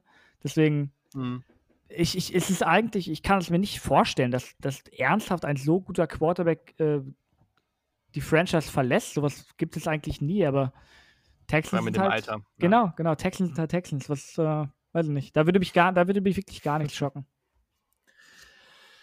Ja, und dann, ich, das ist halt das nächste. Also es wird Trades geben wahrscheinlich und ich glaube, das ist halt so spannend. Ne? Also wenn Miami wirklich sagt, dass sie an drei eben kein Quarterback ziehen, da muss man meiner Meinung nach äh, sich nicht beeilen, aber wirklich frühzeitig gucken, wie diese Situation da aussieht und schauen, ob man eben ja die Picks äh, oder die Spieler in die Hand nehmen will, um hochzugehen, ne? Weil man muss halt wirklich sagen, letztes Jahr haben wir das auch erwartet, ne? Dass irgendwie die, die drei, vier QBs alle früh gehen und dann, und dann ist es nicht so gekommen, aber sobald jetzt ein Team für mit Miami tradet und da an drei sitzt, so die, die äh, also es kommt natürlich darauf an, was die Jets machen. Da gibt es ja auch noch irgendwie Spekulationen, aber ich würde jetzt erstmal in dem Fall davon ausgehen, dass sie einen QB ziehen und dann, dann gehen die, Jag äh, die, die Jaguars gehen da nicht weg und die Jets gehen da auch nicht weg.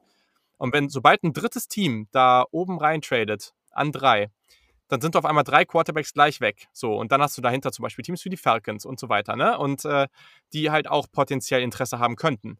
Und, und dann hast du auf einmal dahinter ganz, ganz, ganz viele Teams, äh, die von Anfang, ne, wenn du da irgendwie über die Lions oder die Panthers natürlich, 49ers, äh, aber auch später dann ähm, auch deutlich bessere aktuelle Teams, die, die eigentlich Quarterbacks irgendwie gebrauchen könnten. Ähm, ne, siehe zum Beispiel irgendwie Saints, äh, Steelers und so weiter.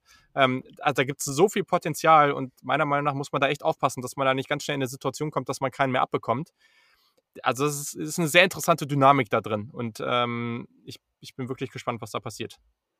Ja, besonders wenn du jetzt überlegst, dass auch noch Philip Rivers zurückgetreten ist, das ist noch, ja, genau, genau. nochmal ja. ein Spot, der, der, der aufgeht. Ne? Und ähm, gerade TVD Colts kann es sich halt auch wirklich erlauben, vieles an Ressourcen ja. abzugeben, weil die eben das Team zusammen haben. Die, müssen, die können nicht sagen, okay, wir, wir können jetzt keine First-Round-Picks der nächsten Jahre abgeben, weil wir die brauchen, um unser Team aufzubauen. Das Team ist fertig. Die brauchen wie schon letztes Jahr, einfach nur ein Quarterback. Und das würde mich nicht wundern, wenn die jetzt auf einmal sagen, alles klar, äh, wir schieben die Chips in die Mitte des, des Tisches und äh, all in. Ja, und da gibt es einige Teams halt, ne? Also 49ers sind halt echt Kandidat dafür, ne? Und da gibt es echt noch ein paar andere, ähm, bei, bei denen man genau, bei dem man wirklich genau das sehen kann. Und ich denke mal wirklich, gerade wenn man in dieser Situation ist, und meiner Meinung nach muss halt auch für die Panthers klar sagen, das Team ist natürlich nicht annähernd auf so einem Niveau, aber das Team drumherum ist halt auch jetzt nicht so, dass du dann QB in, in eine wirklich extrem bescheidene Situation schmeißt. Ne? Wenn du dir vielleicht irgendwie noch im Rest der Draft oder in der Free Agency vielleicht noch ein, zwei Offensive Liner holst, ne? dann hast du halt drumherum ähm, vielleicht noch ein Tight End, der fehlt, aber sonst hast du da eigentlich schon eine sehr solide Ausgangslage. Und da muss man sich halt auch schon echt überlegen, ob man in so einer Klasse nicht sagt, ja komm, ey, wir nehmen jetzt mal einen First Rounder vom nächsten Jahr oder was auch immer in die Hand, um halt da an drei hochzugehen. Also gibt viele Teams, die sich das meiner Meinung nach echt überlegen sollten, aber das, äh, ja, das wird richtig spannend und mich würde es persönlich komplett wundern, wenn es in den nächsten Monaten bis, bis zur Draft dann wirklich kein, kein Team gibt, das da oben in die Top 5 reintradet. Also würde mich persönlich extrem wundern. Keine Ahnung, aber ja. Janik, äh, kannst du noch abschließend was dazu sagen? Was denkst du? Mhm. ich glaube, dass genau das passieren wird, was du skizziert hast, dass es am Ende vielleicht so sein wird, dass sich einige Teams genötigt sehen werden, hoch zu traden. Ich habe am Anfang ja schon gesagt, dass ähm, angeblich die 2022er Klasse nicht so hoch angesehen sein soll, stand jetzt bei den NFL Scouts. Und wenn dann eben ein Team wie die Steelers am Ende, vielleicht Philadelphia, je nachdem, wer neuer Head Coach wird, mhm. vielleicht ähm, lass es ja, keine Ahnung, lass es, lass es meinetwegen auch die Saints sein, die nicht mit Jameis Winston gehen. Wenn die von ganz weit hinten in der ersten Runde ganz weit nach oben wollen, dann wird es einfach für uns alle ein wahnsinnig spaßiger Draftabend mit vielen hoffentlich Trades, wahrscheinlich zugunsten von Quarterbacks. Und dann wird man sehen, was die Quarterbacks den Spielern, äh, den, den Teams wirklich wert sind. Und dann werden wir vor allem sehen, ob wir mit unseren Evaluationen richtig lagen und dass das alles Quarterbacks sind, die in den Top 10 gezogen werden. Oder ob sich der eine oder andere denkt, wie meinetwegen die Saints oder die Steelers, okay, komm, ich bleib da, wo ich bin. Ich werde schon Justin Fields, Trey Lance, wie noch immer noch an 25 bekommen. Ich bin gespannt. Ja, und vielleicht sehen wir halt auch noch das eine oder den einen oder anderen Quarterback, der dann halt in den 20ern gezogen wird. Ne? Also ist ja nicht so, als ob ein Mac Jones momentan nicht auch ganz viel in der ersten Runde gehandelt wird. Ja, da sprechen wir ja noch aber, drüber, da bin ich kein Fan. Genau. Genau, aber da sprechen wir auf jeden Fall noch drüber. So, James, vielen, vielen Dank, dass du mit uns diese sehr, sehr wichtige und absolute Monsterfolge aufgenommen hast. Äh, hat richtig viel Laune gemacht und äh, ja, vielen, vielen Dank. Sehr gerne. Was äh, kannst du noch mal kurz sagen? Was steht bei euch im Podcast jetzt äh, dann ab der 101. Folge dann in den nächsten Wochen so an? Ähm, die Antwort ist die gleiche wie jedes Mal, wenn du mich sowas fragst. Keine Ahnung. Das wird alles improvisiert. ich kann sagen, ähm, für Leute, die sich ähm, zum College Football auch interessieren, was vermutlich eure Hörerschaft sein wird. Jetzt in der 100. Folge haben wir relativ ausführlich ähm, mit unserem Gast Thomas Psey, dem Sideline Reporter, über Urban Meyer ähm, und der möglichen mhm. Trevor Lawrence-Situation in Jacksonville unterhalten. Ich denke, das könnte für, für eure Hörer interessant sein. Ansonsten, keine Ahnung, wahrscheinlich das Alltagsgeschäft. Ähm, ähm, erstmal bis zum Super Bowl ähm, sind die Themen ja auch relativ klar. Ne? Das, ja. äh, das, das wichtigste Spiel des Jahres, darüber wird natürlich geredet werden. Was danach ansteht, ich kann es ehrlich gesagt nicht sagen. Wir werden das ein bisschen improvisieren. Wir werden uns sicher einige äh, Themen in der Offseason raussuchen, gerade auch ähm, was Analytics und ähnliche Sachen angeht, was man sich nochmal mhm. genauer anschauen kann. Es wird dann Folgen geben, in denen wir halt uns ähm, sehr auf ein Thema fokussieren, vielleicht ein paar Gäste einladen, vielleicht einen von euch beiden, wer weiß. Ähm, ja, das ist ungefähr der, der spontane äh, Plan für die nächsten Wochen und Monate. Hervorragend, das klingt doch gut. Also hört auf jeden Fall rein und also ihr macht es wahrscheinlich eh schon, aber für die, die es nicht tun. Und äh, ja, bei uns geht es dann ja eigentlich ähnlich weiter. Also wir werden mit einem Gast in den nächsten Wochen noch eine etwas mehr so, ja, eine, eine Ausgabe machen, wo wir ein paar Meter höher gehen, sage ich mal, von der Metaebene auf das ganze Thema NFL und NFL Draft gucken, also wo es dann keine Positionspreview gibt. Aber sonst wird das in den nächsten Wochen jetzt Programm sein. Wir haben tatsächlich noch nicht genau gesagt, welche Positionen jetzt als nächstes kommen. Klar, die zweite Runde der QBs kommt, die wird vielleicht nicht ganz so ausführlich sein wie heute, aber da werden wir auch auf jeden Fall nochmal die Quarterbacks in ein, in ein Ranking bringen und gucken, wen wir da wie gut sehen. Aber ja, das wird passieren. Und äh, es ist, was ich aber jetzt schon sagen kann, also eine Reihenfolge steht halt leider noch nicht. Äh, aber was ich schon mal sagen kann, es wird jetzt nicht einfach so durchgehen, dann Running Backs, dann Wide Receiver, Tight End, diese typische Reihenfolge. Das werden wir definitiv nicht machen. Werden da schon ein bisschen Abwechslung reinbringen. Äh, aber genau, alles weitere seht ihr dann in den nächsten Wochen. Und ja, wie gesagt, schreibt uns gerne er der Kick oder an unsere beiden Twitter-Kanäle. Meldet euch, sagt, äh, gebt euer Feedback und haut vor allem raus, wie ihr die Quarterbacks seht. Das sind wir natürlich total interessiert dran. Gehen wir sehr, sehr gerne in die Diskussion.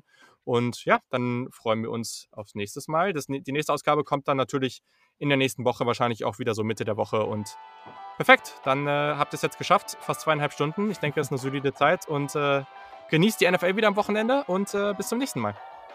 Tschüss.